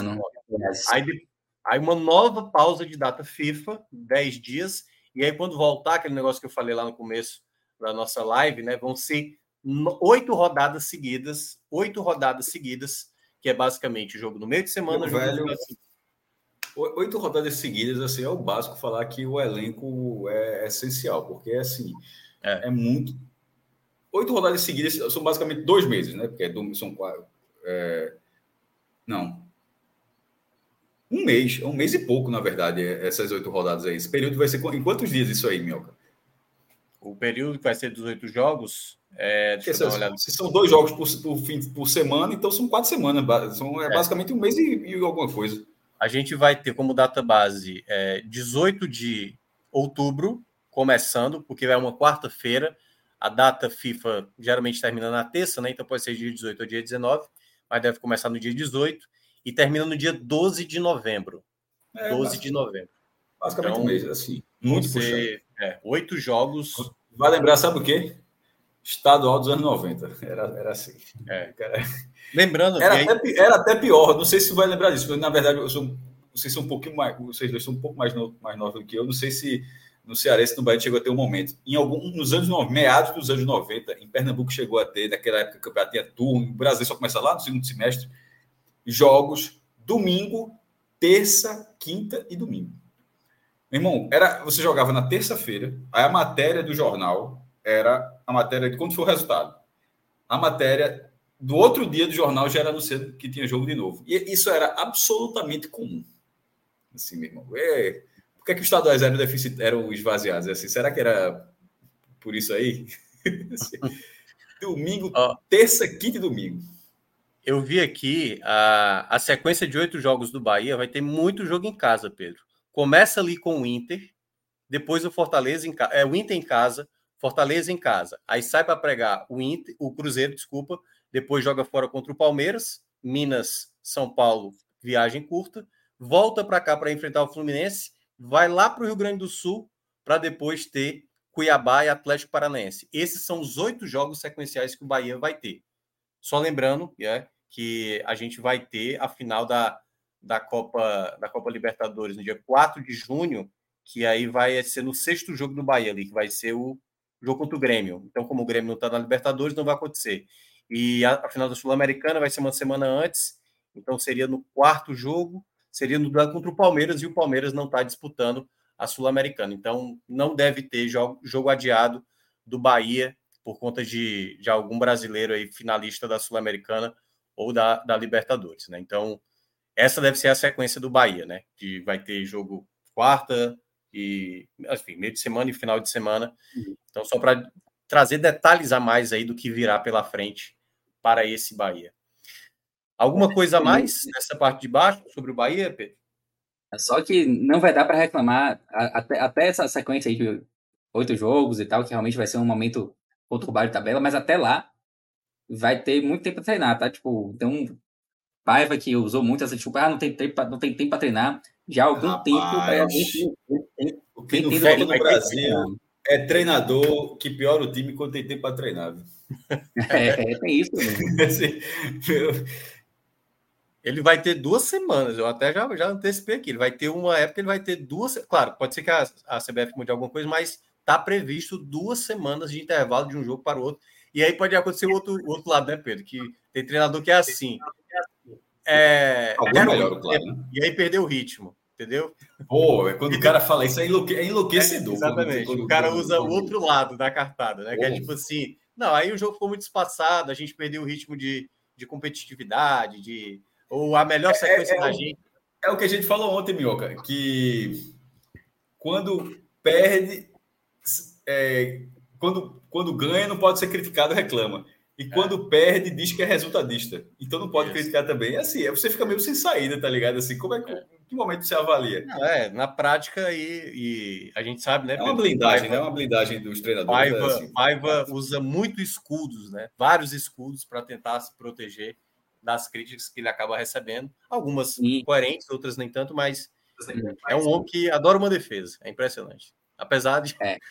apesar de que às vezes o time sofre muito aí defensivamente. É, e, aquela coisa, né? Tipo, o Bahia já teve algumas temporadas muito complicadas de calendário. Essa não é uma delas. Essa é uma temporada típica do time brasileiro do Bahia. É. Nada além disso.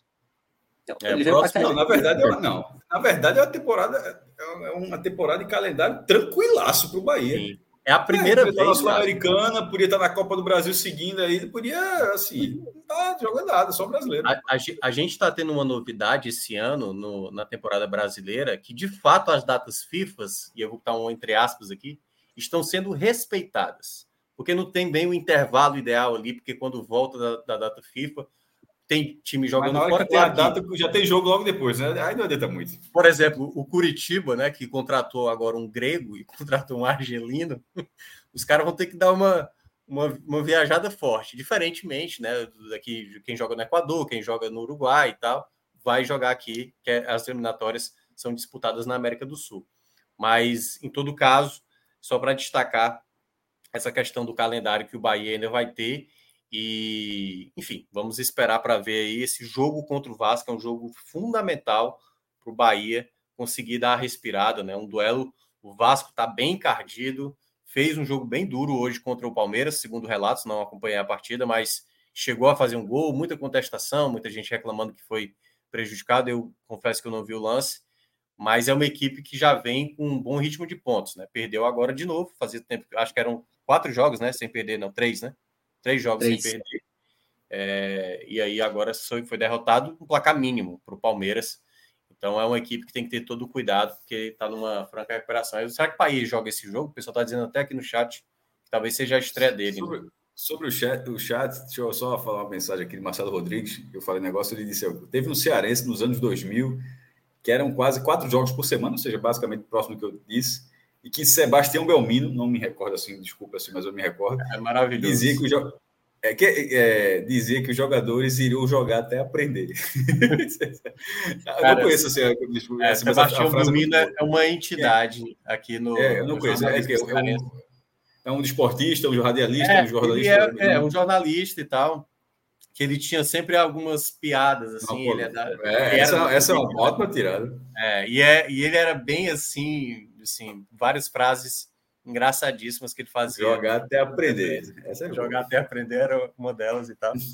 Então, saudades. Não, hoje não mais faz parte da, da mídia cearense, né? Hoje não, não trabalha mais. É, mas é isso. Mais alguma coisa do pessoal da parte de baixo, Pedro? Assim, falar algum detalhe a mais aí? Alguém, alguém saiu mais danificado, você acha, dessa, dessa rodada? Assim, alguém perdeu uma, o Santos, né, o Cássio até citou essa questão de todo mundo ali foi para jogos onde se imaginava que, claro, todo mundo ia tentar pontuar, mas acabou não acontecendo, né? Acho que o Goiás talvez tenha sido mais vitorioso dessa rodada ou não? Ou... Não sei, porque acabou cedendo empate também, né? É difícil, mas teve, teve o América Mineiro, né, que conseguiu reduzir a diferença dele uhum. de 11 pontos, em, vou botar em relação, em relação ao 16, na verdade, de 11 pontos para 8 pontos. Então, o América estava ali se afogando, conseguiu dar uma respirada ali, continua se afogando ainda, né? Mas, é. mas deu uma respiradinha de leve. É, e é bom, mas... é bom lembrar, né, que pode ser que ele confirme a eliminação da Sul-Americana e o foco depois agora vai estar tudo voltado para. É, muita gente fala do América como o América lembra muito Fortaleza de 2020 e a gente não sabe o quanto esse América vai conseguir ter a recuperação, né? É, Vai, aquela, aquela recuperação ali no... A do Fortaleza foi fazer 40 pontos no é. retorno. É. E aí, eu acho que não é bem não, isso. Já passou, claro, já passou é, tempo, né? Lembrando que não precisa fazer 40 pontos, né? Tem, tem que fazer só, tipo, 35. Agora, agora 32. Mas é ponto. É ponto. Não é pouca coisa, não. É, mas já tá 8 pontos agora. Esses 8 que, na verdade, podem ser 5 com confrontos diretos, então não acho que, que morreu já não. Tá aí, tá sobrevivendo com dificuldade, mas, mas tá vivo. Aí tá a diferença, né, do o, Lanterna. O Goiás, só puxar aqui a, a pontuação do Goiás,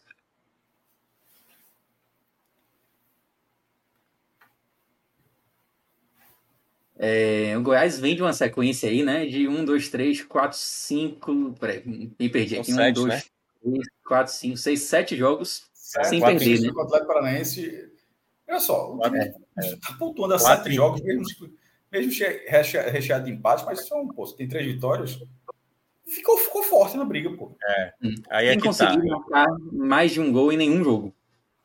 É, endureceu, endureceu, viu, o Goiás nesse momento. É o que eu falava do Ceará, o velho, o velho copo meio cheio. Assim, que era grande crítica lá de. Porra, era o, é, aquele debate clássico mesmo, era muito bom aquele debate. É, o, o Ceará passou 11 rodadas sem perder na primeira divisão. Veja, beleza, é, tinha empate pra caramba. Mas assim, 11 jogos sem perder na Série A, considerando que você enfrenta 19 adversários, pô, é, são 11 de 19. É óbvio que isso é relevante, por mesmo que seja muitos empates. E aí, nesse caso, do Goiás é, brigando para é, não cair, tá ali um pouquinho acima do, da zona de rebaixamento, porque acima do Bahia, né, da zona de rebaixamento, não fez gordura com essa série. Mas com essa sequência, sem essa sequência, o Goiás estaria no lugar do América Mineiro. Pô. Sim. Você tem, você tem que enxergar, ah, é você, no caso, a pessoa, tem, tem que enxergar pelo lado que o Goiás não está na zona de rebaixamento por causa dessa sequência, especificamente por causa dessa sequência. E não é uma sequência que ficou no passado, que teve ali em algum momento ele conseguiu ser competitivo e tal. Ele está sendo agora. O Goiás está sendo endurecendo jogos agora, está reagindo contra o Atlético Paranaense, está indo na arena do, do Corinthians e pontuando. Tá entendendo? Assim, é, mesmo que você seque Goiás, e o próximo jogo contra o Internacional vai dar a vida. O Internacional parece que não sabe isso. Aí é o que a gente está falando. A gente, a gente tá a gente sabe mais do que Internacional. A impressão é essa. O Internacional, não, depois resolve e tal. O Internacional vai jogar um jogo onde do outro lado tem um time completamente conectado com a competição.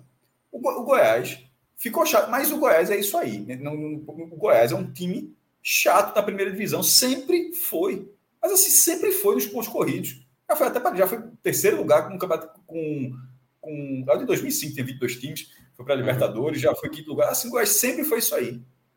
E se alguém pegou esse recorte, esse aí, isso, isso aí que eu estou falando é um elogio. Sempre foi competitivo, pô.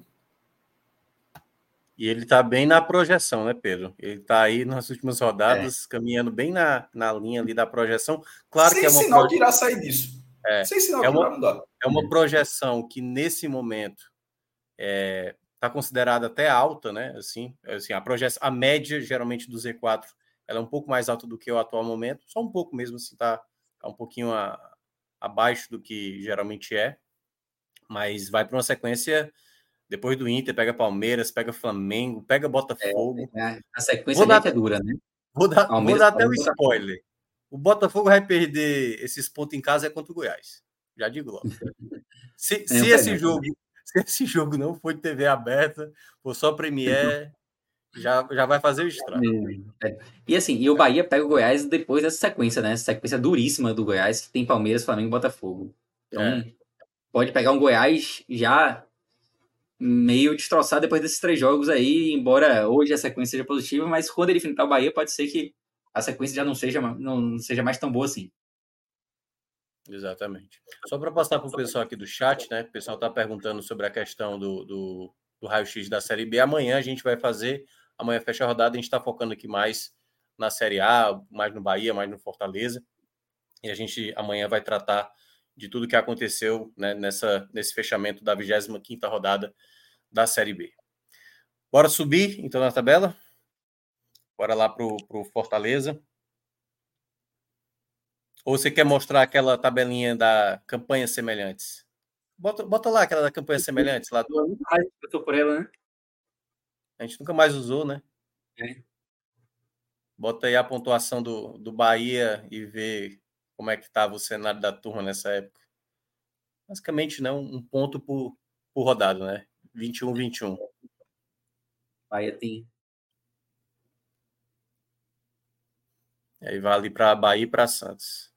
Exatamente. É, nove equipes fizeram campanhas idênticas. Seis permaneceram na Série A e três caíram, né? É, tem Fortaleza, Náutico e Criciúma como rebaixados. Fortaleza 2006, Náutico 2009, Criciúma 14. E entre as permanências tem uma permanência com uma posição com uma pontuação bem baixa, né? Que é do Palmeiras de, Palmeiras, de, de 14. Porque pode, não é descartável. Não é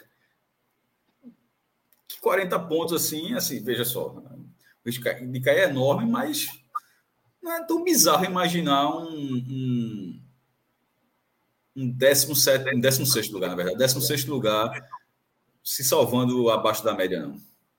Uhum. Mas, obviamente, se, se, se o Bahia mirar nesse Palmeiras aí, ano que vem é terças e sextas. É melhor mirar no da Chapecoense para cima. É, e ali você tem exemplos mais tranquilos, né? Chapecoense de 18, Náutico de 8, Atlético Mineiro 10 e 11, e aí tem o Fortaleza de 22, que é uma, uma cara. Dois exemplos do Nordeste aqui: Fortaleza e o Náutico. É, o do Fortaleza é um negócio espetacular, sair da lanterna para a Libertadores. E o do Náutico, que o Fortaleza acabou igualando, é assim: para acontecer, eu, eu digo sempre, o Náutico virou um grande time no retorno. O Bahia não é, veja, a solução de vez em quando é só a matemática que o cara escapou. Aquilo, mas assim, escapou porque conseguiu os resultados, mas como é que conseguiu? Conseguiu porque o time do Náutico virou um grande time no retorno, dois, no, no, no, retorno daquele brasileiro. Isso até o de 2008, que já é outra, que o Náutico escapa duas vezes. O, o, as cinco vitórias seguidas do Náutico é 2007. É, e em 2008, o Náutico repete, uns dois anos com o Roberto Fernandes. Assim, ele não ficou um ano, não. Ele sai, aí depois volta e salva de novo. Assim, aí, e, e, evita dois rebaixamentos do, do, do Náutico. Mas assim, o Náutico teve que virar um time muito competitivo. O Bahia tem esse potencial, velho. Mas, assim, ainda não é. Mostrou um jogo, como eu falei, um jogo. Ó, Mas pelo menos tem um jogo para se basear. Só para dar noção desse Náutico de 2008, que não é aquele, como o Cássio disse, né? Da, não é o de 2007. É, mas é, mas é o da recuperação também. Começa mal do mesmo jeito e vai escapa Ó, na última rodada contra o Santos na Vila Belmiro. Na eu dei nota 20... 10 para o goleiro do ar. Foi a primeira vez que eu dei uma nota 10 no jornal. Na 21 rodada, o Náutico vinha de uma sequência dos últimos 14 jogos, que termina ali na 21 rodada, com apenas duas vitórias, um empate e 11 derrotas. A, sequ... a sequência dos últimos 14 jogos, certo? Depois, a partir da 22 ou seja, nas 17 rodadas finais, o, o Náutico somou 23 pontos, só perdeu dos 17 jogos que restavam. Quatro jogos, ganhou outros cinco, aí dá nove, e empatou outros oito jogos. Né? Teve muitos empates, mas perder mesmo foram só quatro derrotas nesse período. Né? Se tornou uma equipe, como a gente estava até citando do, do caso do, do Goiás, né? caso do Goiás. Então. Virou um time chato, veja só. É, é, não deixava de pontuar. E na última rodada, sim, é, ele, ele, ele, precisou pontuar contra o Santos para não ser rebaixado. O jogo foi 0 a 0 na Vila Belmiro, com Kleber Pereira. É, esse ano, se não me engano, foram dois ou três jogadores de vida artilharia. Não sei se foram. E Kleber Pereira jogou essa partida para fazer um gol e virar o artilheiro isolado. Tipo, jogou a Vera, mas o goleiro do Náutico, assim, pegou tudo, meu irmão, tudo, tudo. É... Em vez quando a gente saía, na época era, era novo, na época isso aí encontrava. Encontrava assim na, na, na, noite e tal, não sei o quê. Aí, como era setorista, uma vez ele reconheceu. Assim. sim, sim. tranquilo, tranquilo. Mas não bebia, não, mas só para cara tava, cara tava ali e tal. É isso. E só passar aqui pela pontuação do Vasco rapidinho reduzir a quantidade de jogos aqui. É 20. Mas você viu que é uma tarefa ingrata, né? São 16 pontos em 20 jogos e todo mundo caiu. Claro que você tem, se a gente reduzir aqui essa pontuação, vai aparecer o Fluminense de 2009, que é aquele Fluminense de 2009, né? Mas Sim. os exemplos são, são escassos, assim, de recuperações é. da forma com que o Vasco precisa, embora, é claro, o Vasco vinha dando sinais aí de recuperação nesse campeonato, é. não dá para descartar Não, ainda, e, mas é um cenário e esse é o jogo, Pedro, que o Vasco vai talvez tentar fazer o seu melhor jogo do campeonato, né? Porque ele enfrenta exatamente a linha de corte dele, o 16 colocado. Então, assim, é um é. jogo onde o Bahia vai ter que jogar muito, muito concentrado, porque se você traz do Vasco, né, assim, eu vou até assim, não é bom resultado, certo? O empate não é bom resultado. Mas olhando até estrategicamente para o Vasco, beleza, você mantém ali a distância. Agora, se você perde para o Vasco, você praticamente coloca o Vasco, sim, uhum. muito inteiro e você joga a bomba em si próprio, né? É tipo quando você jogava é. Bomberman, Você, você soltava a bomba no lugar errado, você ficava preso. Aí você, você não podia sair, a bomba estourava. Você é, é, um, é um jogo de 200 pontos para o Bahia. É. O Bahia não pode quer pensar em empatar, mas é um jogo de 300 pontos para o Vasco. Se tiver vida ou morte, assim, sim, quase. Sim, vida ou morte. Bahia, se acontece, é, Bahia perder para o Vasco é uma tragédia. É uma tragédia absoluta com o Campeonato do Bahia. Mas o Bahia pode sobreviver mesmo perdendo para o Vasco. Bahia, já o Vasco perdendo para o Bahia, não sei se sobrevive mais não. Tipo, Sim, já fica muito mais difícil. Né? É um, é um balde de água fria gigantesco para o Vasco. Muito grande. É isso. Agora vamos lá para a parte de cima da tabela. Vamos falar do Fortaleza, né, que conseguiu esse resultado positivo. Eu até cheguei a falar na quinta-feira para Celso que o Fortaleza podia fazer aquele engatilhado assim de duas situações assim, sabe? encaminhou sua vaga para a semifinal da Sul-Americana e se vencesse o Curitiba, já que era o favorito para o duelo, também já criava uma situação B, né, Cássio? Que é aquela situação assim, não, pode ser que a gente não vá ser campeão da Sul-Americana, mas vamos guardar os pontos aqui na Série A, porque quando a gente, caso não consiga ser campeão, vai ter ainda um terreno para correr para buscar essa vaga também via Série A. Então, Fortaleza precisa torcer pelo Flamengo na Copa do Brasil. Assim, pensando no, pelo Flamengo na Copa do Brasil, porque o São Paulo está atrás dele, né? o Flamengo está na frente, ou seja, abriria uma vaga para baixo. É, e para o Botafogo, e, e, se caso ele não for campeão sul-americana, que é isso que o Mioca está falando, porque se ele for campeão sul-americano, está na Libertadores. Então, essa questão é só se não for. E se ele não for, que seja o Botafogo. Porque também é, também renderia isso. E na posição que ele está hoje, acontecendo isso que eu falei, ele, ele estaria na Libertadores de novo. Está em oitavo. O, e lembrando o... que ainda tem campeão da Libertadores. Você pode ter o Palmeiras ali como campeão da Libertadores. Pode ter. Olha só, tem, tá cheio de brasileiro lá, né? O Inter não, o Fluminense, Fluminense, Fluminense ou Palmeiras.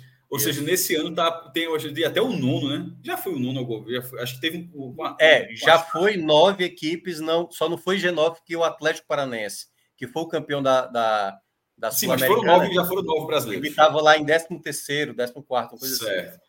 Tipo, mas, mas o nono lugar do Brasil não, não herdou a vaga, não, não foi assim, não. não. Isso, isso. Mas esse, esse ano talvez possa acontecer isso. Mas, enfim, isso tudo caso o Fortaleza não faça história e não faça a parte. E, não é que fazer a parte que não, a parte dele, como se fosse uma coisa assim, é, que está obrigado a fazer. Mas assim, mas que tem chance de fazer. Caso ele não faça a história e não conquiste a Sula, porque nesse momento, fazendo 3 a 1 na ida contra o América, sendo muito favorito na volta para ir para a semifinal, na hora que for para se confirmando para a semifinal, será a primeira vez no Nordeste, vai ficar três jogos do título. Aí você fala em, em, em título. Aí você fala assim, ó, se o Fortaleza for campeão, você não vai ficar falando, não, pô, não sei se ah, será que dá, não. Vai dar dizer assim, você vai dizer, ó, ou é campeão ou não é campeão. Mas faltando três jogos, você já você, você olha dessa forma. Pô, se, se for campeão, ninguém, ninguém vai pensar, pô, e se for para final? Não, o cara perde. Se for campeão. Aí se for campeão, tudo que a gente falou assim desse G9, G200 aí, nada disso vai, nada, nada disso vai importar. Mas, pra, até para chegar para um jogo onde ele tem uma chance muito grande de se classificar, enorme, era, era quase classificado já. O gol do América só deixa ali uma, uma luz para o América, vai fazer pelo menos um 2 a 0 forçar para os pênaltis. Mas assim, mas falta, é muita coisa que o América tem que fazer. Hum. Mas esse jogo do Coritiba hoje foi para realmente não ter nenhuma quebra de foco para esse jogo da, da, Sul-Americana. Aconteceu aquelas quatro derrotas seguidas, Minhoca, elas pareciam encaminhasse um cenário que, porra, logo agora, na hora que você está chegando na reta final, vai ficar ali nebuloso, você pensando assim, tá dando uma titubeada na classificação. Aí não, o time perde quatro, depois já ganha três seguidas é. e vai como tem que ir para a Sul-Americana, completamente é, capaz. É mais time que o América e se chegar a semifinal vai ser um, será uma campanha de. Uma, inclusive, vai ser, inclusive, se chegar, joga em casa de a semifinal isso, também. Tá? Isso, exatamente. Contra Corinthians ou Estudiantes. Exatamente. A volta seria também no Castelão, o que mostra que a campanha é uma campanha muito pesada. Deixa, deixa eu só explicar aqui também mais um cenário que o Cássio acabou não citando, né? Eu vi aqui uma mensagem do Ângelo Rafael dizendo: torcer pelo cheirinho jamais, prefiro nem ir. Ele colocou. Só que tem não, um. Não é torcer, não. Então é só você meter. Seca o São Paulo. O cara seca o São Paulo. aí é que tá. E aí não tem nada a ver com, com o meu, o meu time, certo? Mas é um cenário que você não está lembrando. Pode acontecer, se o São Paulo for campeão da Copa do Brasil e da Sul-Americana, o São Paulo ele está indo assumir a vaga como campeão da Sul-Americana.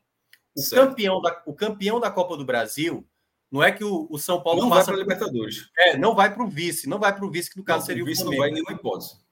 Vai para a Série A. Ou seja, Isso. o G4 da Série A, que são quatro vagas diretas, se torna G5, ou seja, cinco vagas diretas. Mas essa é mais difícil. O São Paulo tem que ganhar os dois títulos. É, exatamente. Mas assim. E para deixar bem claro, assim, a, a, explicação mais simples sobre isso é que o regulamento, regulamento não permite, sobre nenhuma hipótese, que o vice-campeão da Copa do Brasil, Brasil seja o representante do Brasil Libertadores. É só você pensar dessa forma. O vice-campeão da Copa do Brasil não tem vaga. E nem, nem, não, mas não, não existe, não existe essa conta. Ou vai o campeão, ou o campeão não vai, ele vai por outra competição, mas o vice não irá, não, não passa vaga. É, só para esse negócio do Flamengo, para ver que é uma, uma, uma, bobagem, em 2017, quando o Flamengo fez a, a, a final da Sul-Americana contra o Independente, aconteceu tudo o esporte escapou ali. Se o Flamengo fosse campeão da Sul-Americana, o esporte ia para fechar com os caras, assim, totalmente, meu irmão. Aí, aí eu disse, pensa no dia, aí jogo do Maracanã perdeu nos pênaltis, não foi? O, acho que foi, acho que foi. Se eu não me engano, foi. Não lembro, mas enfim, perdeu o título do Maracanã. Aí eu disse, porra, meu irmão, quer dizer que é assim que a turma fica. assim, quando, quando, quando, quando, acontece, ou seja, tem, tem problema não, meu irmão. Veja, se o cara depender do título do Flamengo para ir para Libertadores, o cara não torce. Pelo amor de Deus, pô. Que. Eu, isso para mim não seria ah, dúvida. Não, pois é, é nunca. Tem torcedores e torcedores, né? Tem não, gente não, que só. vacina, né? O cara, o cara tá falando isso agora, mas na hora que chegar a possibilidade for só essa. Mas, ó, meu irmão, o Flamengo precisa ganhar. Porque não, o São Paulo já caiu na Sul-Americana. O cara assina. O cara assina. Hã? O cara assina, o cara assina. Aí tá aí, ó, o São Paulo caiu na Sul-Americana é, o Botafogo, enfim, afinal vai ser LDU e estudiantes, e, e o cara precisa Cássio. que abrir, o, abrir a vaga da Copa do Brasil. Eu duvido Cássio. que o cara. E é uma. Um terceiro ano seguido para Libertadores, assim, tipo, ah, veja é, só. Aí, aí... É, dois anos seguidos já foi absurdo. Um terceiro ano seguido, é, o cara assina na hora, assim. Quando o cara pensar mesmo. Veja só, o Botafogo nunca foi três vezes seguidas para Libertadores, eu acho. É. Verdade, verdade. Enfim. Tá entendendo? É o, Botafogo foi lá, Taça Brasil, mas nem jogou, né? Porque é, o campeão disse assim: que isso, inclusive, Botafogo e Fortaleza, os dois deveriam ter jogado, não jogaram. Aí ele joga 73, vice-campeão brasileiro de 72. Joga. 92 foi vice, já não jogava, que já era Copa do Brasil. Joga 95, joga 96 como campeão de 95. Joga a de 2017, né? E acho que teve outra. Assim, o Botafogo. É, teve eu... Foi 2017, né? Que o Grêmio foi campeão, não foi? Isso, isso, 17. Foi no ano que ele Se eu não estiver falhando aqui, é, Botafogo, para dar um exemplo, nunca jogou três vezes. É, já Ventura, eu lembro, foi 2017. Mas enfim, o Fortaleza aí chegou aos 32 pontos, está muito próximo, basicamente, né? Fortaleza vai garantir a sua permanência e vai bater o recorde de um, um clube nordestino nos pontos corridos. Seis, vai para o sexto ano né, de, da Série A. e é, de fato, é, vai quebrar a maldição. Mas eu sempre gosto de citar a fala do Léo do ano passado, que ele citava que, né, quando uma equipe é organizada, como Fortaleza tem é, vencendo nos últimos anos, né, não tem maldição que, que apareça, né? Apesar de ter tido ali um determinado momento que ficou a preocupação depois daquelas quatro derrotas seguidas. Então chega a 32 mais organizado, mais organizado de todos que chegaram, todos os nordestinos que chegaram há cinco anos. Sim. O Bahia, quando é rebaixado, é, o Bahia, quando é rebaixado, tá no processo tá no processo turbulento. O Ceará já estava dinamitado ali com o, Robson de Castro naquele final, o esporte de Arnaldo Barros, pelo amor de Deus. E o Fortaleza ele continua ainda numa, numa, num, num, cenário de alta econômica, de subir, contratando jogador, comprando jogador, de tendo mais receita, de desenvolvendo novas ações. O quinto ano do Fortaleza, o ano o, o Campeonato Brasileiro Minhoca ainda não acabou. É, e aí até falou que o Fortaleza chegou a perder quatro jogos, a gente estava falando só, foi, o próximo é, contra o Santos é. pode flertar com a zona de rebaixamento. Ele foi lá e é. respondeu. É.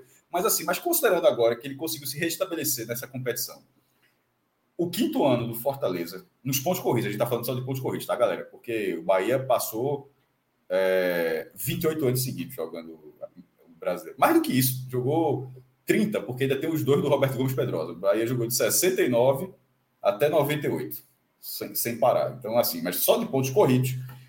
Aí o Fortaleza vai, deve, deverá estabelecer o recorde. E o quinto ano dele, para tentar chegar ao sexto, é, se você for pensar assim, o melhor o, o, e é exatamente o que você trouxe de Léo, é o melhor quinto ano comparando com qualquer outro clube do Nordeste quando estava é. no quinto ano. Sim. É 97, Bahia. 97, ou seja, 29 anos, desculpa. Então é de 69 a. a... Não, não são 30 mesmo, porque não começa a 69, começa a 68. O Bahia joga é o Robertão de 68. O, o, o, Bahia jogou, o Bahia jogou o Robertão de 68, 69 70. O. Não mudou de campeonato, né? Ou seja, são 30 campeonatos consecutivos. Fora a Taça Brasil ainda. É... O quinto ano do Fortaleza é o melhor. Você pode puxar pela memória dos outros. Todo mundo estava com problema no, no, uhum. no, quinto ano. Tava lá, tava jogando a primeira divisão, tava lá lutando, ninguém foi rebaixado. Ninguém, é, todos caíram na última rodada, assim, basicamente, né? Na, roda, última rodada, a penúltima rodada, nem todo, nenhum deles é, é, O Ceará no passado já, já enfrentou a Juventude já rebaixado, né? Não, então, não, não, mas eu digo, nem, nenhum foi a Chapecoense. Tipo, o cara ah, não, foi um saco, não, foi um saco, não foi um, um não era não era né? É, não é. foi uma. O cara lutou o campeonato e caiu ali. E o Fortaleza tem um perfil completamente diferente esse ano. Então, isso que Léo que Léo falou, Léo Futinelli falou, para quem não conhece, é um grande torcedor do Ceará. O que Léo que, e comentarista contador, gente, contador do Fortaleza nas horas vagas, segundo E contador do Fortaleza. ele, ele foi muito assertivo nisso. O, o, nos pontos corridos, o time que chegou ao quinto ano para virar para o sexto, é, esse ano é o, é o que foi, esteve mais, mais bem preparado. É, mais bem preparado. É. E aí, a gente vê que o Pedro colocou na tela aí, né, as equipes que tinham essa pontuação com 21 jogos disputados, basicamente ali, né, garantindo, claro que cada não é não é todo ano de pontos corridos, que a gente teve o quinto colocado, o sexto, o sétimo indo para a Libertadores, né? Teve anos que eram menos vagas, mas aí mostra que teve é, quatro equipes, né? Quatro equipes que tiveram entre os sete primeiros. É, Flamengo de 2017, o Atlético Mineiro de 2022, o Grêmio de 2007 e o Fluminense de 2020, equipes que chegaram ali numa pontuação que eu acho que vai ser por aí, viu, Pedro? Ali o sétimo é. colocado, 56, geralmente é ali beirando esse valor, né? 57 é o considerado 50% de todos os pontos possíveis, né? É, se você é, é, é miserado, né? Que é 57, é vencer todos os jogos em casa e perder todos fora. Eu vou até trazer os blocos aqui do Fortaleza, né? Porque a meta de Libertadores coloca nove pontos por bloco, com mais três no bloco extra, né? Que é o bloco dos dois últimos. É, das duas últimas rodadas. Isso levaria a 57 pontos. Que é uma pontuação que te deixa ali normalmente em sexto, sétimo, por aí. É, o Fortaleza, ele finalizou o bloco 3 devendo 4 pontos. Só que ele já cumpriu a meta desse bloco 4, ele já chegou a 9 pontos nesse bloco 4. Ele uhum. precisa agora, até o final do bloco 4, tentar equacionar esse, esse déficit que ele tinha por conta do, do bloco 3, né? Ele tem três jogos para isso: Fluminense fora, Corinthians em casa e São Paulo fora. E se ele fizer quatro pontos nesses jogos, ele já fica ali dentro de uma meta de Libertadores. Uhum. É, para depois ir para um bloco 5, onde ele tem cinco, é, onde ele tem quatro jogos em casa e os dois jogos fora são contra Vasco e Bahia, que é um bloco bem simpático, embora tenha jogos complicados aí como, como o Grêmio, como, como o próprio Botafogo dentro do Castelão, né?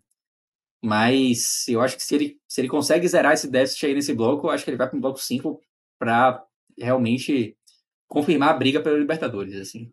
Verdade, também acho. Eu acho que, claro que tem, assim, esses jogos aí do final do bloco 4, que você estava citando. É um bloco miserável agora. Assim, vamos dizer assim, que beleza, depois é. do bloco 4 facilita, mas o bloco 4 é, chato. É, é, é chato. É. Tem uns detalhes aí do, do bloco 4, Cássio, que é o seguinte: o São Paulo, que vai ser o último jogo desse bloco, é exatamente entre as finais da Copa do Brasil. é o São Paulo joga a ida, São Paulo enfrenta o Fortaleza, o São Paulo joga a volta contra o Flamengo. É claro que vai ser decidido amanhã, né? Quem é que joga. Veja só, o Morumbi, tem, tá, o Morumbi tem 50 mil pessoas todos os jogos. Todos os jogos, é. É, é, esse jogo vai ter 50 mil pessoas. Sobretudo, só se o São Paulo aconteceu o que aconteceu com o Atlético Paranaense naquela final com o Atlético Mineiro. Levam 4 a 0 na ida. Se for um, um resultado A gente sabe nem onde vai ser a volta, tá? Vai ser sorteado até agora. Só se, acho que é amanhã. Segunda-feira, amanhã. Amanhã. Amanhã. amanhã. Saber onde é que vai ser, se a ida vai ser no Morumbi, se vai ser no Maracanã e tal. Sendo esse jogo entre as finais, o, é, independentemente de onde for a final, mesmo que a final seja é, fora de casa, tem que reverter um placar fora de casa, mas assim, um, tipo, vencer por um gol para forçar os pênaltis, é óbvio que o São Paulo vai é, poupar suas forças, mas para tentar focar o Flamengo nessa decisão. Mas, por outro lado, é impossível não pegar esse jogo como um motivador. Então, assim, eu, eu não acho que é pode ser um jogo bom para o Fortaleza, mas é, é, é, bom não achar que será tão acessível assim, tão, tão, positivo. Não, é, assim. é, é como até vou até citá-lo, você próprio. Você chegou a falar assim. Claro que é difícil enfrentar certos times. E é melhor ainda quando você Mas é sabe. É melhor pegar assim. É, melhor pegar assim do que, melhor, do que com foco. Porque é bom lembrar, o São Paulo, ele, ele tá com esse foco nas Copas e tudo mais, tanto que ele perdeu hoje para o América Mineiro, tendo um jogador a mais. É, por exemplo, ele jogou contra o Bahia, jogou melhor do que contra o Bahia, empatou em 0 a 0 né? Ainda tem ali uma, algumas situações que o São Paulo acaba se atrapalhando. Mas o Fortaleza, que ano passado até venceu, foi a primeira Uh, foi, não sei se foi a primeira vitória no Morumbi, posso estar confundindo, ou, depois de tantos anos não vencia no Morumbi, estou falando só Série A. Foi até a, o gol do Juninho Capixaba. Esse, esse duelo eu acho que se abre para o Fortaleza. É, tentar vencer o Corinthians, que até foi um jogo muito lamentado na, no primeiro turno, onde o Fortaleza cedeu o um empate no final. Esse jogo contra o Fluminense, é bom lembrar que é o pós, pós Libertadores do Fluminense, pós Sul-Americana do Fortaleza, que é o jogo do próximo final de semana. O jogo está previsto para domingo. E, e, eu acho que Fortaleza também, assim, Deve eu acho jogo hoje está encaminhado para ser um jogo com dois times classificados. É, tudo indica que sim. Tudo indica, claro que, enfim, né? A gente vai saber. Outro, veja só. É, na quinta-feira. É 50 mil no Maracanã também, tá? Só assim, não tem. Não, não, não vai ter, não vai ter atmosfera muito favorável, não. Dentro de campo, talvez em alguns momentos, mas assim, fora de campo, é 50 minutos. Se, se o Fluminense voltar, o Fluminense que já caiu duas vezes para o Olímpia, inclusive no passado, pô. Aí finalmente eliminar o Olímpia e ir para a semifinal. E, uma, e, é, e, no caso do Fluminense, da semifinal do Fluminense, é uma semifinal onde, se for finalista, o jogo é no Maracanã, pô. Sim. Então deve ter um negócio, deve, os caras devem estar uma coisa. É. Não, o Gabriel deve estar. Lembraram aqui, né, que o jogo vai ser em volta redonda, esse Fluminense Fortaleza. Puta e lembraram também. Merda. Então, então esqueça que não é 50 mil, 15. vai ser em volta redonda. E lembraram que o Fortaleza já tinha vencido o São Paulo em 2021, verdade, com o gol do Robson. Que... E aí eu vou entrar até um pouquinho para falar do jogo. Você acompanhou, Cássio, o jogo do, do Fortaleza? Ou pegou uma parte, viu por cima? Chegou, o do 3x1 agora? Não, Sim. eu tava, eu tava vendo é, Atlético Goianiense Vitória. Vitória. Não, né? quando, quando o cara tá na Série B, tem um imã que puxa as transmissões. Claro, e você, você tá certíssimo. Você fez o certo. Você fez o, cara, o certo. O cara tá vendo assim, pergunta assim, veja só, em situações normais, se Deus permitisse, assim, situações normais, tá aí vendo qualquer outra coisa. Mas assim, mas é. aí quando quando o cara tá ali, o cara diz: vou dar uma olhadinha aqui, vou ver esse jogo aqui. Mas eu vou te dizer que eu, eu, eu confesso que eu gosto da série B. O jogo foi bom, eu repito, o jogo série foi B bom. Eu acho maravilhoso, cara. Não, não, o jogo não, não interessa assim se é série B, série Z. O jogo foi muito, foi muito bom até ganhar esse vitória. Eu, eu gosto de acompanhar a Série B do jogo mais tenebroso para o jogo melhor que tenha, que possa ter na Série B. Porque eu, eu gosto da organização da Série B. Dificilmente tem jogo adiado, é todo mundo ali. É corrida de kart é corrida de kart. É, quem, quem é piloto chega na kart, frente. Quem é piloto é... chega na frente. Antigamente é tinha, hoje não tem mais não, mas antigamente era bom demais correr de kart. Pô. Era bom, eu já, já bati, já bati no recorde. Luciano, Luciano do Vale abriu um cartódromo no Recife. Luciano do Vale veio morar em Recife, foi morar em Porto de Galinhas, começou a transmitir o Campeonato Pernambucano e abriu um cartódromo assim imenso que era tido aqui aquela coisa de Pernambucano, o maior cartódromo da América Latina. Era assim, que era, é, uhum. e era, realmente, era muito grande mesmo e que cabiam 12 pilotos. Porra, meu irmão, eu fui algumas vezes, é, era um negócio assim fantástico. Eu lembro, o Pioca falou aí, ativou uma lembrança, o cartão do Luciano Vale, muito bom. Mas enfim, voltando, o campeonato de carta foi da Série B, né? É, exatamente. Que é exatamente uma competição mais parecida. Mas né? quando não, mais... mas veja só, quando não, me, quando não me pertence, eu tento. Dar uma outra coisa. É, eu tento ver assim outra coisa. Eu sempre gostei. Até mesmo com os dois cearenses, sem cearense, por exemplo, na Série B, eu sempre gosto de acompanhar. Mas, é, e aí sobre o eu quero ver, mas, mas hoje, agora de noite, porra, como você falou, eram cinco jogos da Série A, pô, passando. Sim, tipo, é. A Série A tava toda passando. Agora, é, acho agora, que eram, eram quatro, né? Eram quatro. Tinha três. Não, porque, porque, porque, a Série B ela ficou bem no meio, pô. Porque começou ah, da tarde, aí ah, com 18 horas ali começou. Foi 3-3. É, Atlético Goianiense e Vitória. Aí teve 18 e meia, teve de 19. Mas é isso. Você ia falar, Pedro? Difícil a resenha. Nem me lembro. Ah, não, sexta-feira assisti, assisti o segundo tempo do esporte, sexta-feira. Chegasse muito tarde. Oh, veja só, perdesse teu tempo. Tu deveria ter assistido só os cinco primeiros minutos, pô. Tu viu os cinco primeiros minutos, depois é, não, fazer vi, qualquer outra coisa. Não, mas, mas, é, mas o jogo mas, assim, acabou. De 21 e 35. O jogo começou às 21 e 30, de 21 e 35 o jogo acabou. Não, mas é, mas é porque você, já já estava na, naquela situação, o, o VDM já tinha acontecido, né? Mas para quem quem estava alheio a, a torcer pelo jogo, por exemplo, estava só ali acompanhando o jogo em si, aquela o esporte tentando e jogando. Não, o foi pilhado e tal, foi pilhado, é, se batalhado. Então é legal. Final, o, cara, o, cara, o cara mas, tá acompanhando. Mas quem conhece, quem, quem, quem vê com outros olhos ali, sabe que essa porra vai entrar? Nunca. Nunca. Ah, pior que pareceu isso mesmo. Deixa eu só falar um pouquinho do, do que foi o jogo de hoje do Fortaleza contra o Curitiba. Claro, foi uma vitória merecida do Fortaleza e tal. E eu tenho pontuado aqui algumas vezes, porque o que é que a gente geralmente faz aqui no 45, né, Cássio? A gente fala muito do, do aperreio, do nervosão, do, sabe assim, do empate tá ok. Não, o empate tá bom, velho. Empatar em casa contra o Atlético Mineiro tá maravilhoso. Jogar fora de casa, enfrentar uma equipe ali que tá que está ali como 14 colocado, empatar, tá bom e tal. E o Fortaleza, nos últimos anos, ele mudou um pouco essa relação do, do, do, da expectativa, porque sempre a gente tem que, obviamente, exaltar o Fortaleza. E eu, eu sempre eu, eu, eu reforço isso, só que eu sempre gosto de fazer a ponderação, porque uma equipe, quando está na parte de cima, ela tem que ter um cuidado maior. Na minha avaliação, ela tem que ter um cuidado maior. Ela não pode achar, relaxar. O próprio Fortaleza, por exemplo, né? O bloco 3 aí que está na tela para quem está acompanhando mostrou isso. Quando você acha que as coisas já estão resolvidas, Fortaleza terminou ali os dois primeiros blocos com 20 pontos, com 12 rodadas disputadas, estava com tranquilidade. Só que aí soma apenas três no bloco 3, e eu já citava isso ah, em alguns jogos ali, quando o Fortaleza estava com os 20 pontos, que eu falei, olha, cuidado, isso aqui, é, o Voivoda tem que ter cuidado, jogador tal, certa situação. E eu gosto de citar essas ponderações para o Fortaleza, eu cheguei a falar aqui na, na quinta-feira para o jogo do América Mineiro, era um jogo onde o Fortaleza, como, di, como diria Maestro Júnior, até citei aqui na quinta-feira, enfiou a faca, gira a faca, entendeu? Mata o jogo logo, pô. Era para ter. É muito bom essa analogia ao vivo, né? Assim, toda vez que eu é. escuto assim, eu, eu, sempre acho ela assim, eu, acho ela, eu sempre acho ela muito boa. 3 a 0 3 a 0 se o Fortaleza tivesse confirmado contra o América Mineiro, ou ter feito o quarto gol, 4 a 1 o América Mineiro não, não teria mandado ninguém, talvez nem um treinador e tal. Claro que o fato, eu acho que até teve um fator positivo para o Fortaleza para juntar essa, esse resultado de hoje contra o Curitiba. O fato do América Mineiro ter vencido, o fato do Santos ter perdido e o Bahia ter perdido, na ótica do América Mineiro, é: opa, o jogo contra os Santos agora é tal qual a gente citou, né? O Pedro citou, jogo de 300 pontos para o Vasco é jogo de 300 pontos para o América Mineiro no próximo final de semana. Mas para um time que não ganha tantos jogos, um, é, não vem ganhando tantos jogos, melhor dizendo,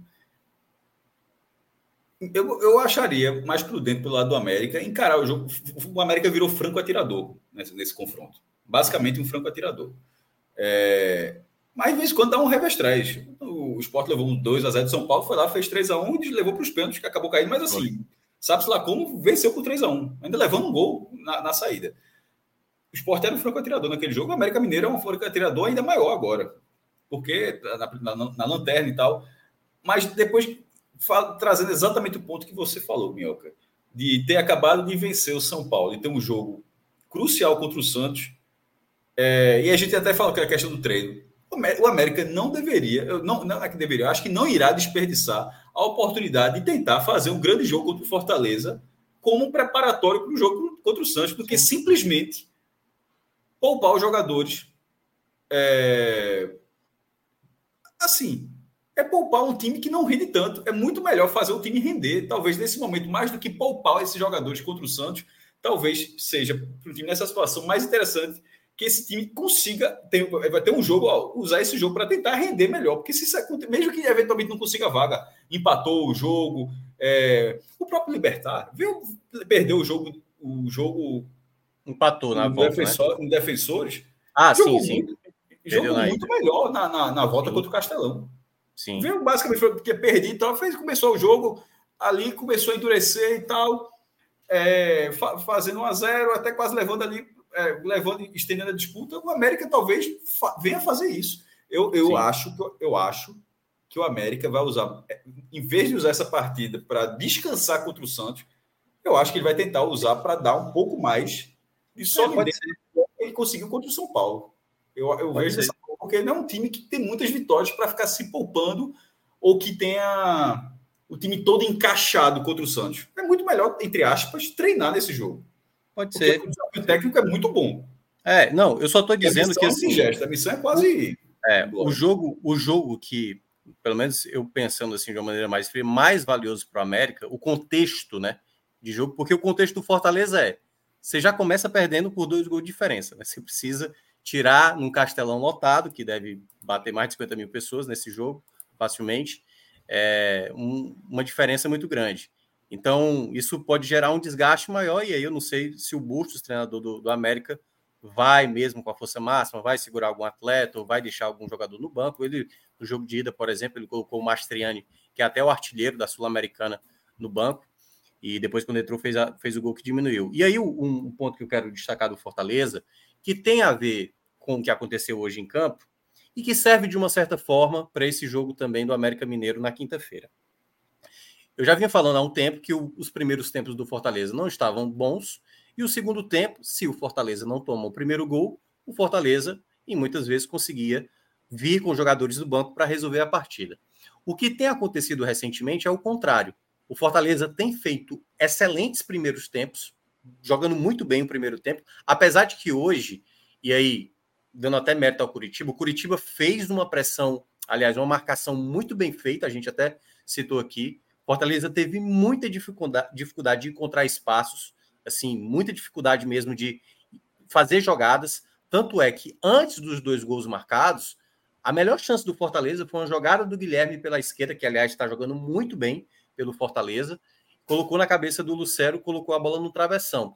De resto, realmente foi um primeiro tempo amarrado, difícil, em que o, o que a equipe do Curitiba com algumas bolas paradas, que era uma coisa que eu ressaltei isso na transmissão da rádio, falei, Fortaleza tem que ter cuidado com essa bola parada defensiva, com essa bola parada do, do Curitiba, porque o, a bola parada defensiva do Fortaleza, né, a jogada aérea, eu acho muito ruim. Na temporada eu considero muito ruim. E o Fortaleza consegue fazer o gol numa penalidade. Curiosamente, o Robson, que a gente estava citando aqui, é, fez uma penalidade bem boba.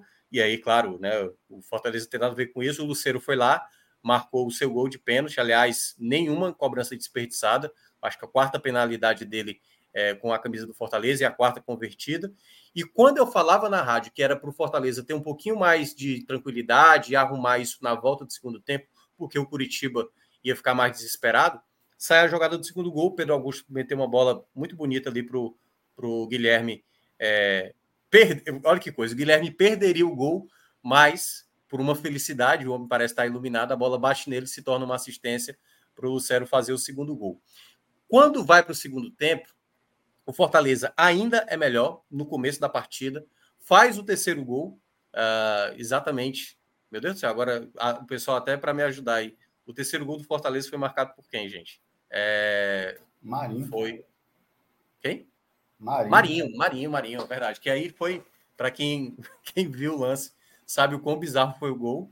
Uma falta que não foi com tanta força assim, e o goleiro do Curitiba aceitou aquele frango clássico, né? Aquela encaixada de bola, que a bola vai e passa de fato debaixo das pernas.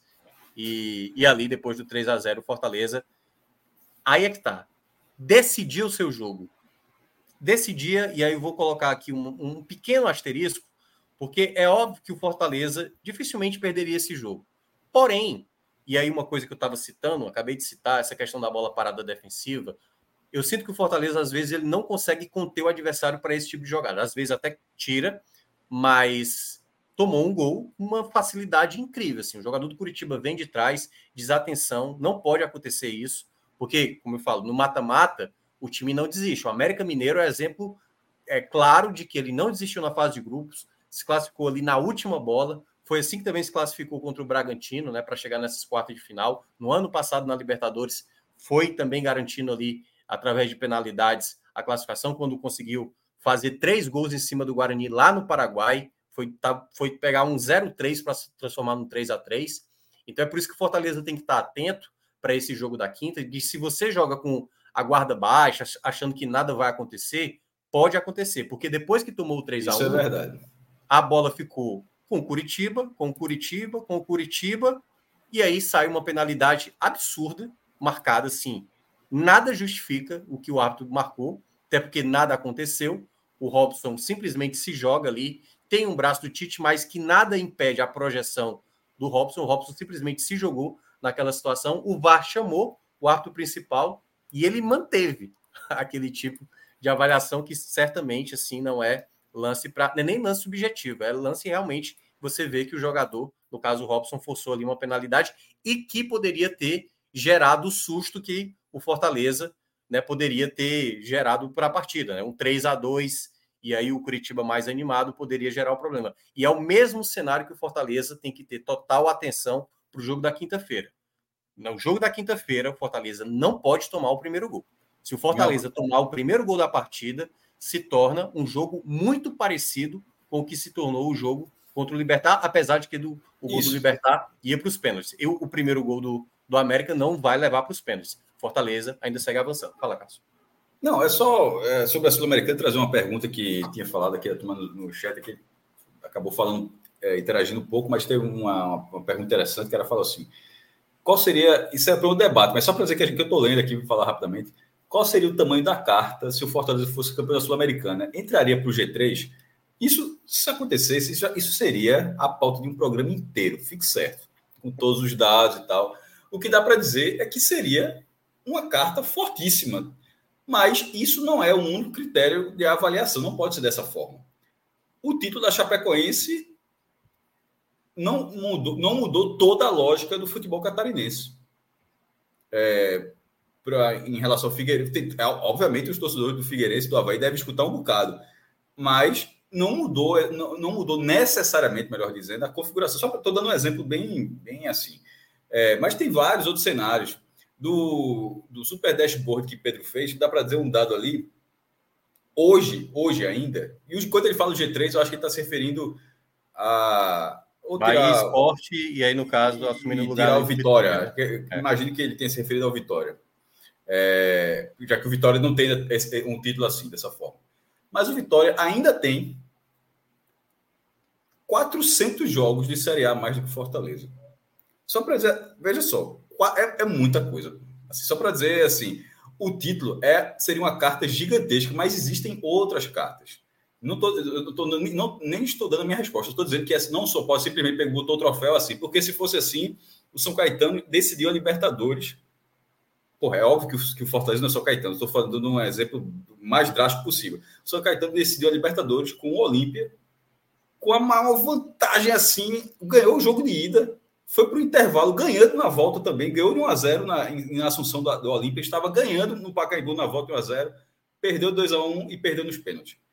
Se ele tivesse sido campeão da Libertadores em 2002, ele teria sido campeão antes do Corinthians. O Guarani, quando foi campeão brasileiro em 78, o Corinthians só foi ser campeão brasileiro 12 anos depois, em 1990. 90, é. É, o torcedor do Guarani tirava onda com o do Corinthians, certamente. Assim, é, pelo amor de Deus, o torcedor do Corinthians deve ter chutado um bocado. Pô, o Guarani é o clube interior e tal, tem não tinha nem título paulista, mas já tinha o brasileiro. Mas aquilo não invertia a lógica necessariamente. E eu estou só dando exemplos gráficos, porque, obviamente, a distância do Guarani para o uhum. Corinthians é, é muito sim, maior do que a do Fortaleza sim. para o Vitória. E a do é. São Caetano do Corinthians, então, pelo amor de Deus. Eu só estou dando exemplos de conquistas que estavam ali. Uma delas escapou, que foi do São Caetano, e outra efetivamente foi conquistada, que é o caso do Guarani ou da própria Chapecoense, que ganhou a Sul-Americana. E conquistou a Sul-Americana.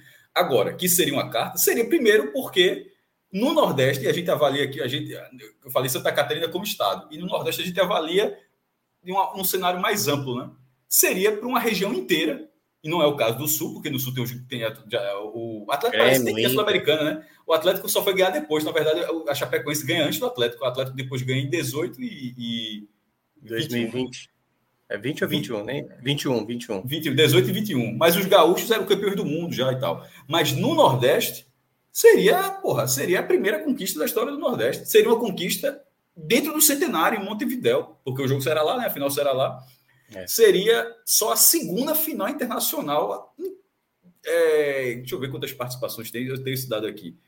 Ranking lá no blog são juntando todas as competições são 39 participações, desde o Bahia na Libertadores de 60, juntando Copa Comembol, Sul-Americana, Libertadores, enfim.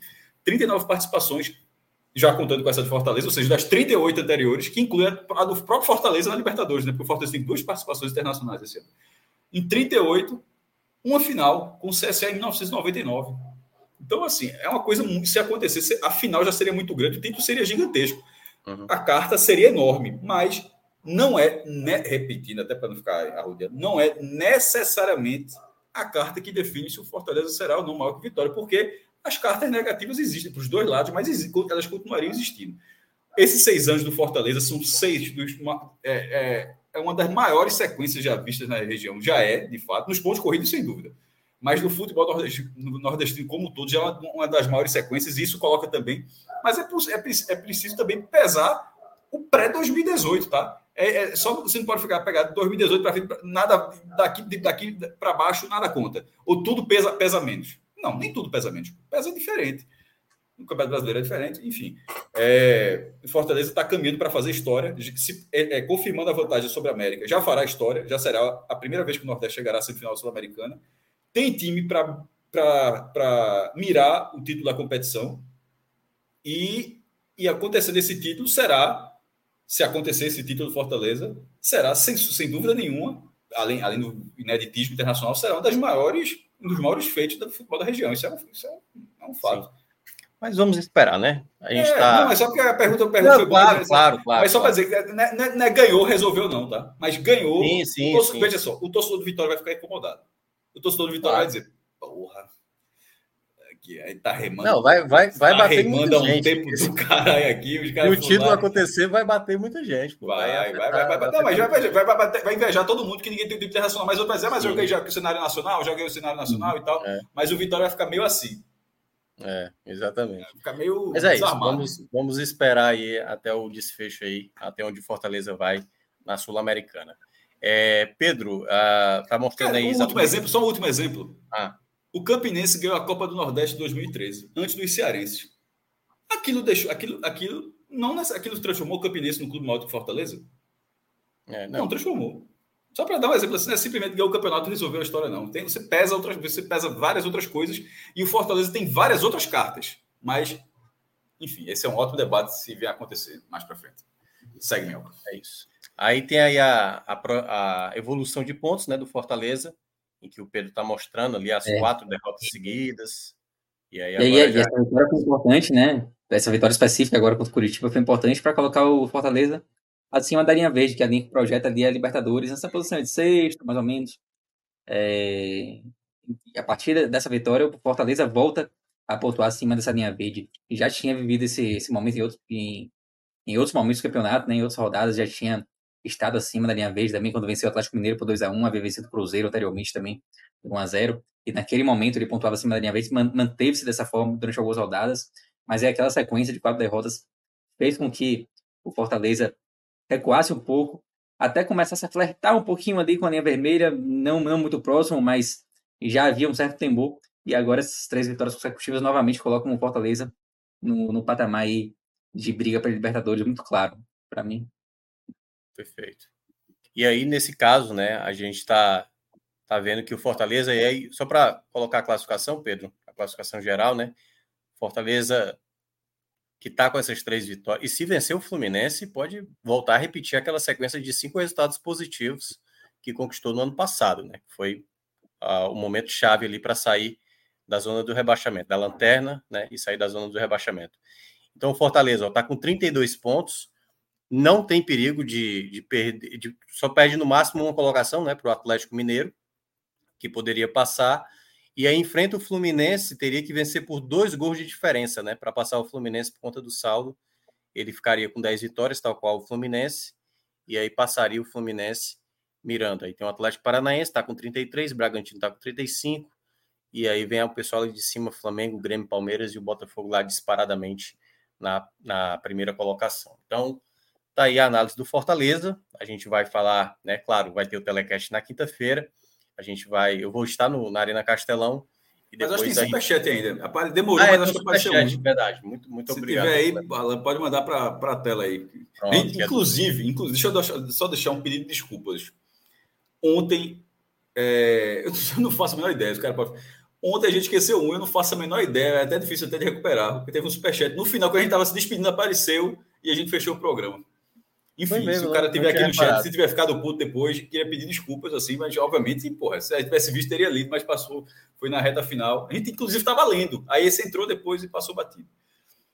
Ó, Bernardo Lima de Andrade mandou superchat, a gente agradece muito, ele está aí com o seu cachorro, dizendo, faltando apenas oito pontos para o Fortaleza quebrar o recorde consecutivo do Nordeste, o time mostrou hoje um espírito de luta e seriedade incomum no ano e que continue assim. Pois é, Fortaleza mostrou mesmo um Oito pontos seria. É porque o Tais 45, né? Não, ah, ele... a gente tava, talvez seja menos até, né? Talvez não, é, não, na verdade ele tá botando 8, então seria 40, né? Garantir, né? Ele tá projetando 40 aí para uma não, permanência. É, 40 é como a gente falou, 40 pode escapar, mas é arriscado. Eu pensei é, que era 8 pra... É. Mas tá muito perto, veja só. As quatro derrotas, elas levantaram alguma coisa, mas a resposta foi, como, como aconteceu em todos esses anos que o Fortaleza está, a resposta foi muito forte. A resposta sim, foi muito forte. Goleou o Santos, ganhou do Fortaleza pela, do, do Internacional pela primeira vez, ganha do Coritiba sem aperreio.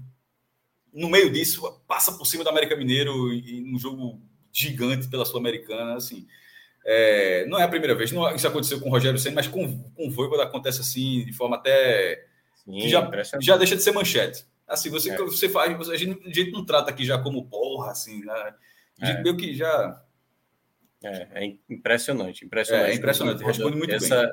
Essa era vai ser lembrada muito, muito, assim, claro, tem a gestão do Fortaleza, mas tem também esse trabalho do Voivoda que, e se conseguir uma terceira vaga seguida para Libertadores, é algo que mesmo, veja só, se o Fortaleza eliminar o América, um torcedor do Fortaleza falado no chat é, alguns programas, e é um dado muito bom.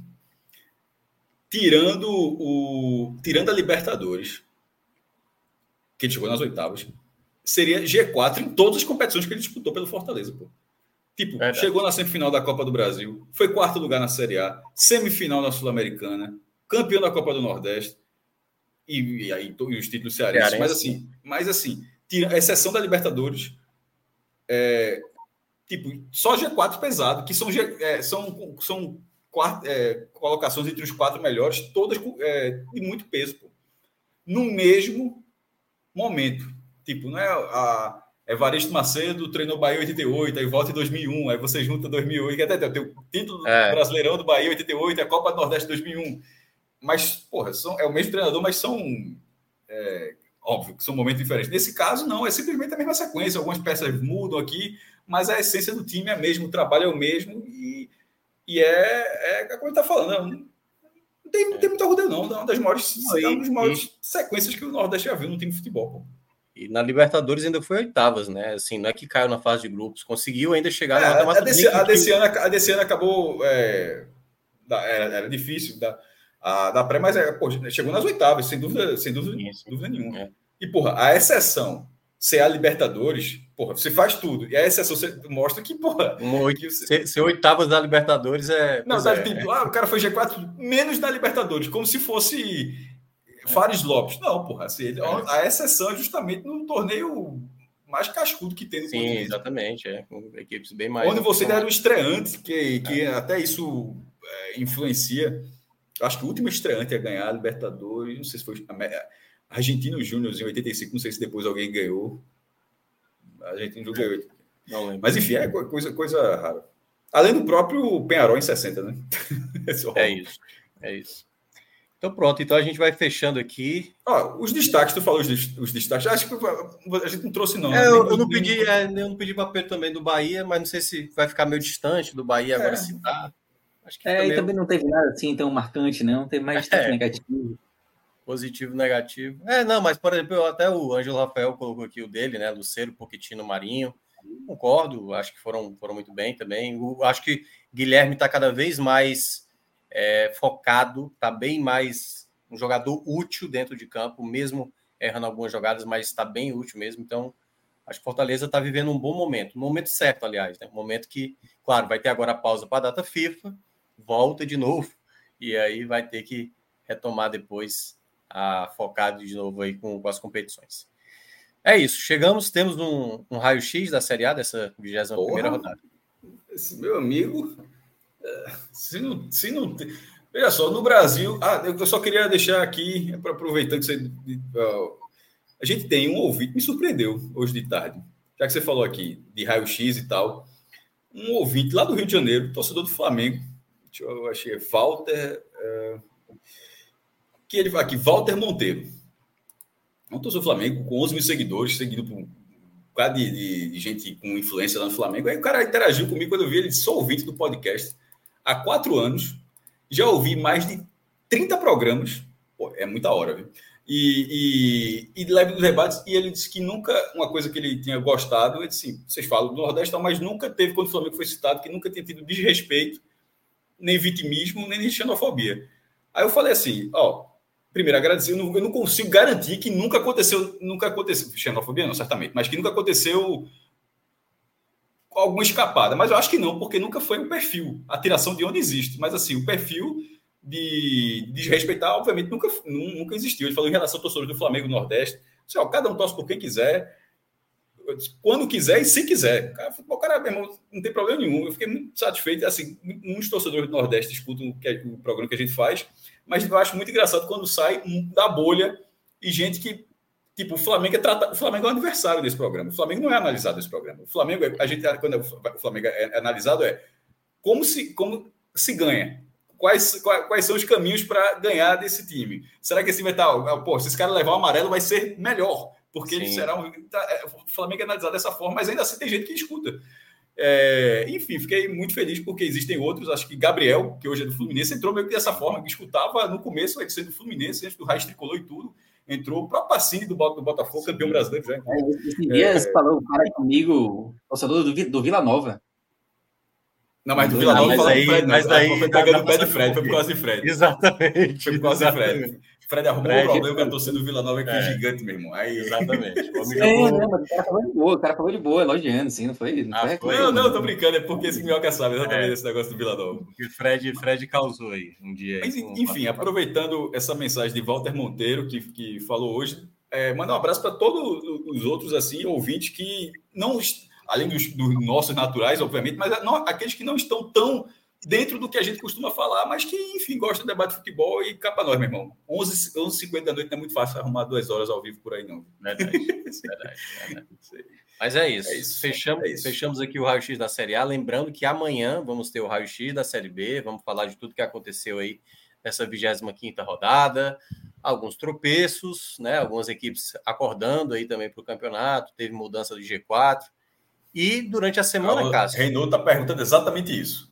Eu não sei se tu estava digitando, é. mas o meu que está falando é isso. Segunda-feira. É. A pauta da segunda-feira é o raio-x. Exatamente, vai ser Série B. É, durante essa semana, além do, da Sul-Americana do Fortaleza, Cássio, temos já uma possibilidade de termos Agamenon ou está subjúdice, digamos assim, o Qual Agamenon? Dia? O Agamenon essa semana Porra, está... Tem... Veja só. Terminei, terminei cangaço posso... novo, viu? Terminei cangaço novo. Dá para dizer assim, estou assistindo os três episódios. Estou gostando bastante até agora, tá? Assim, tô, comecei, já tô... Meu irmão, veja já começou, só. Pedro? Começou, Pedro? Pô, comecei. Tá achando o quê? Mais ou menos? Gostei. Tal.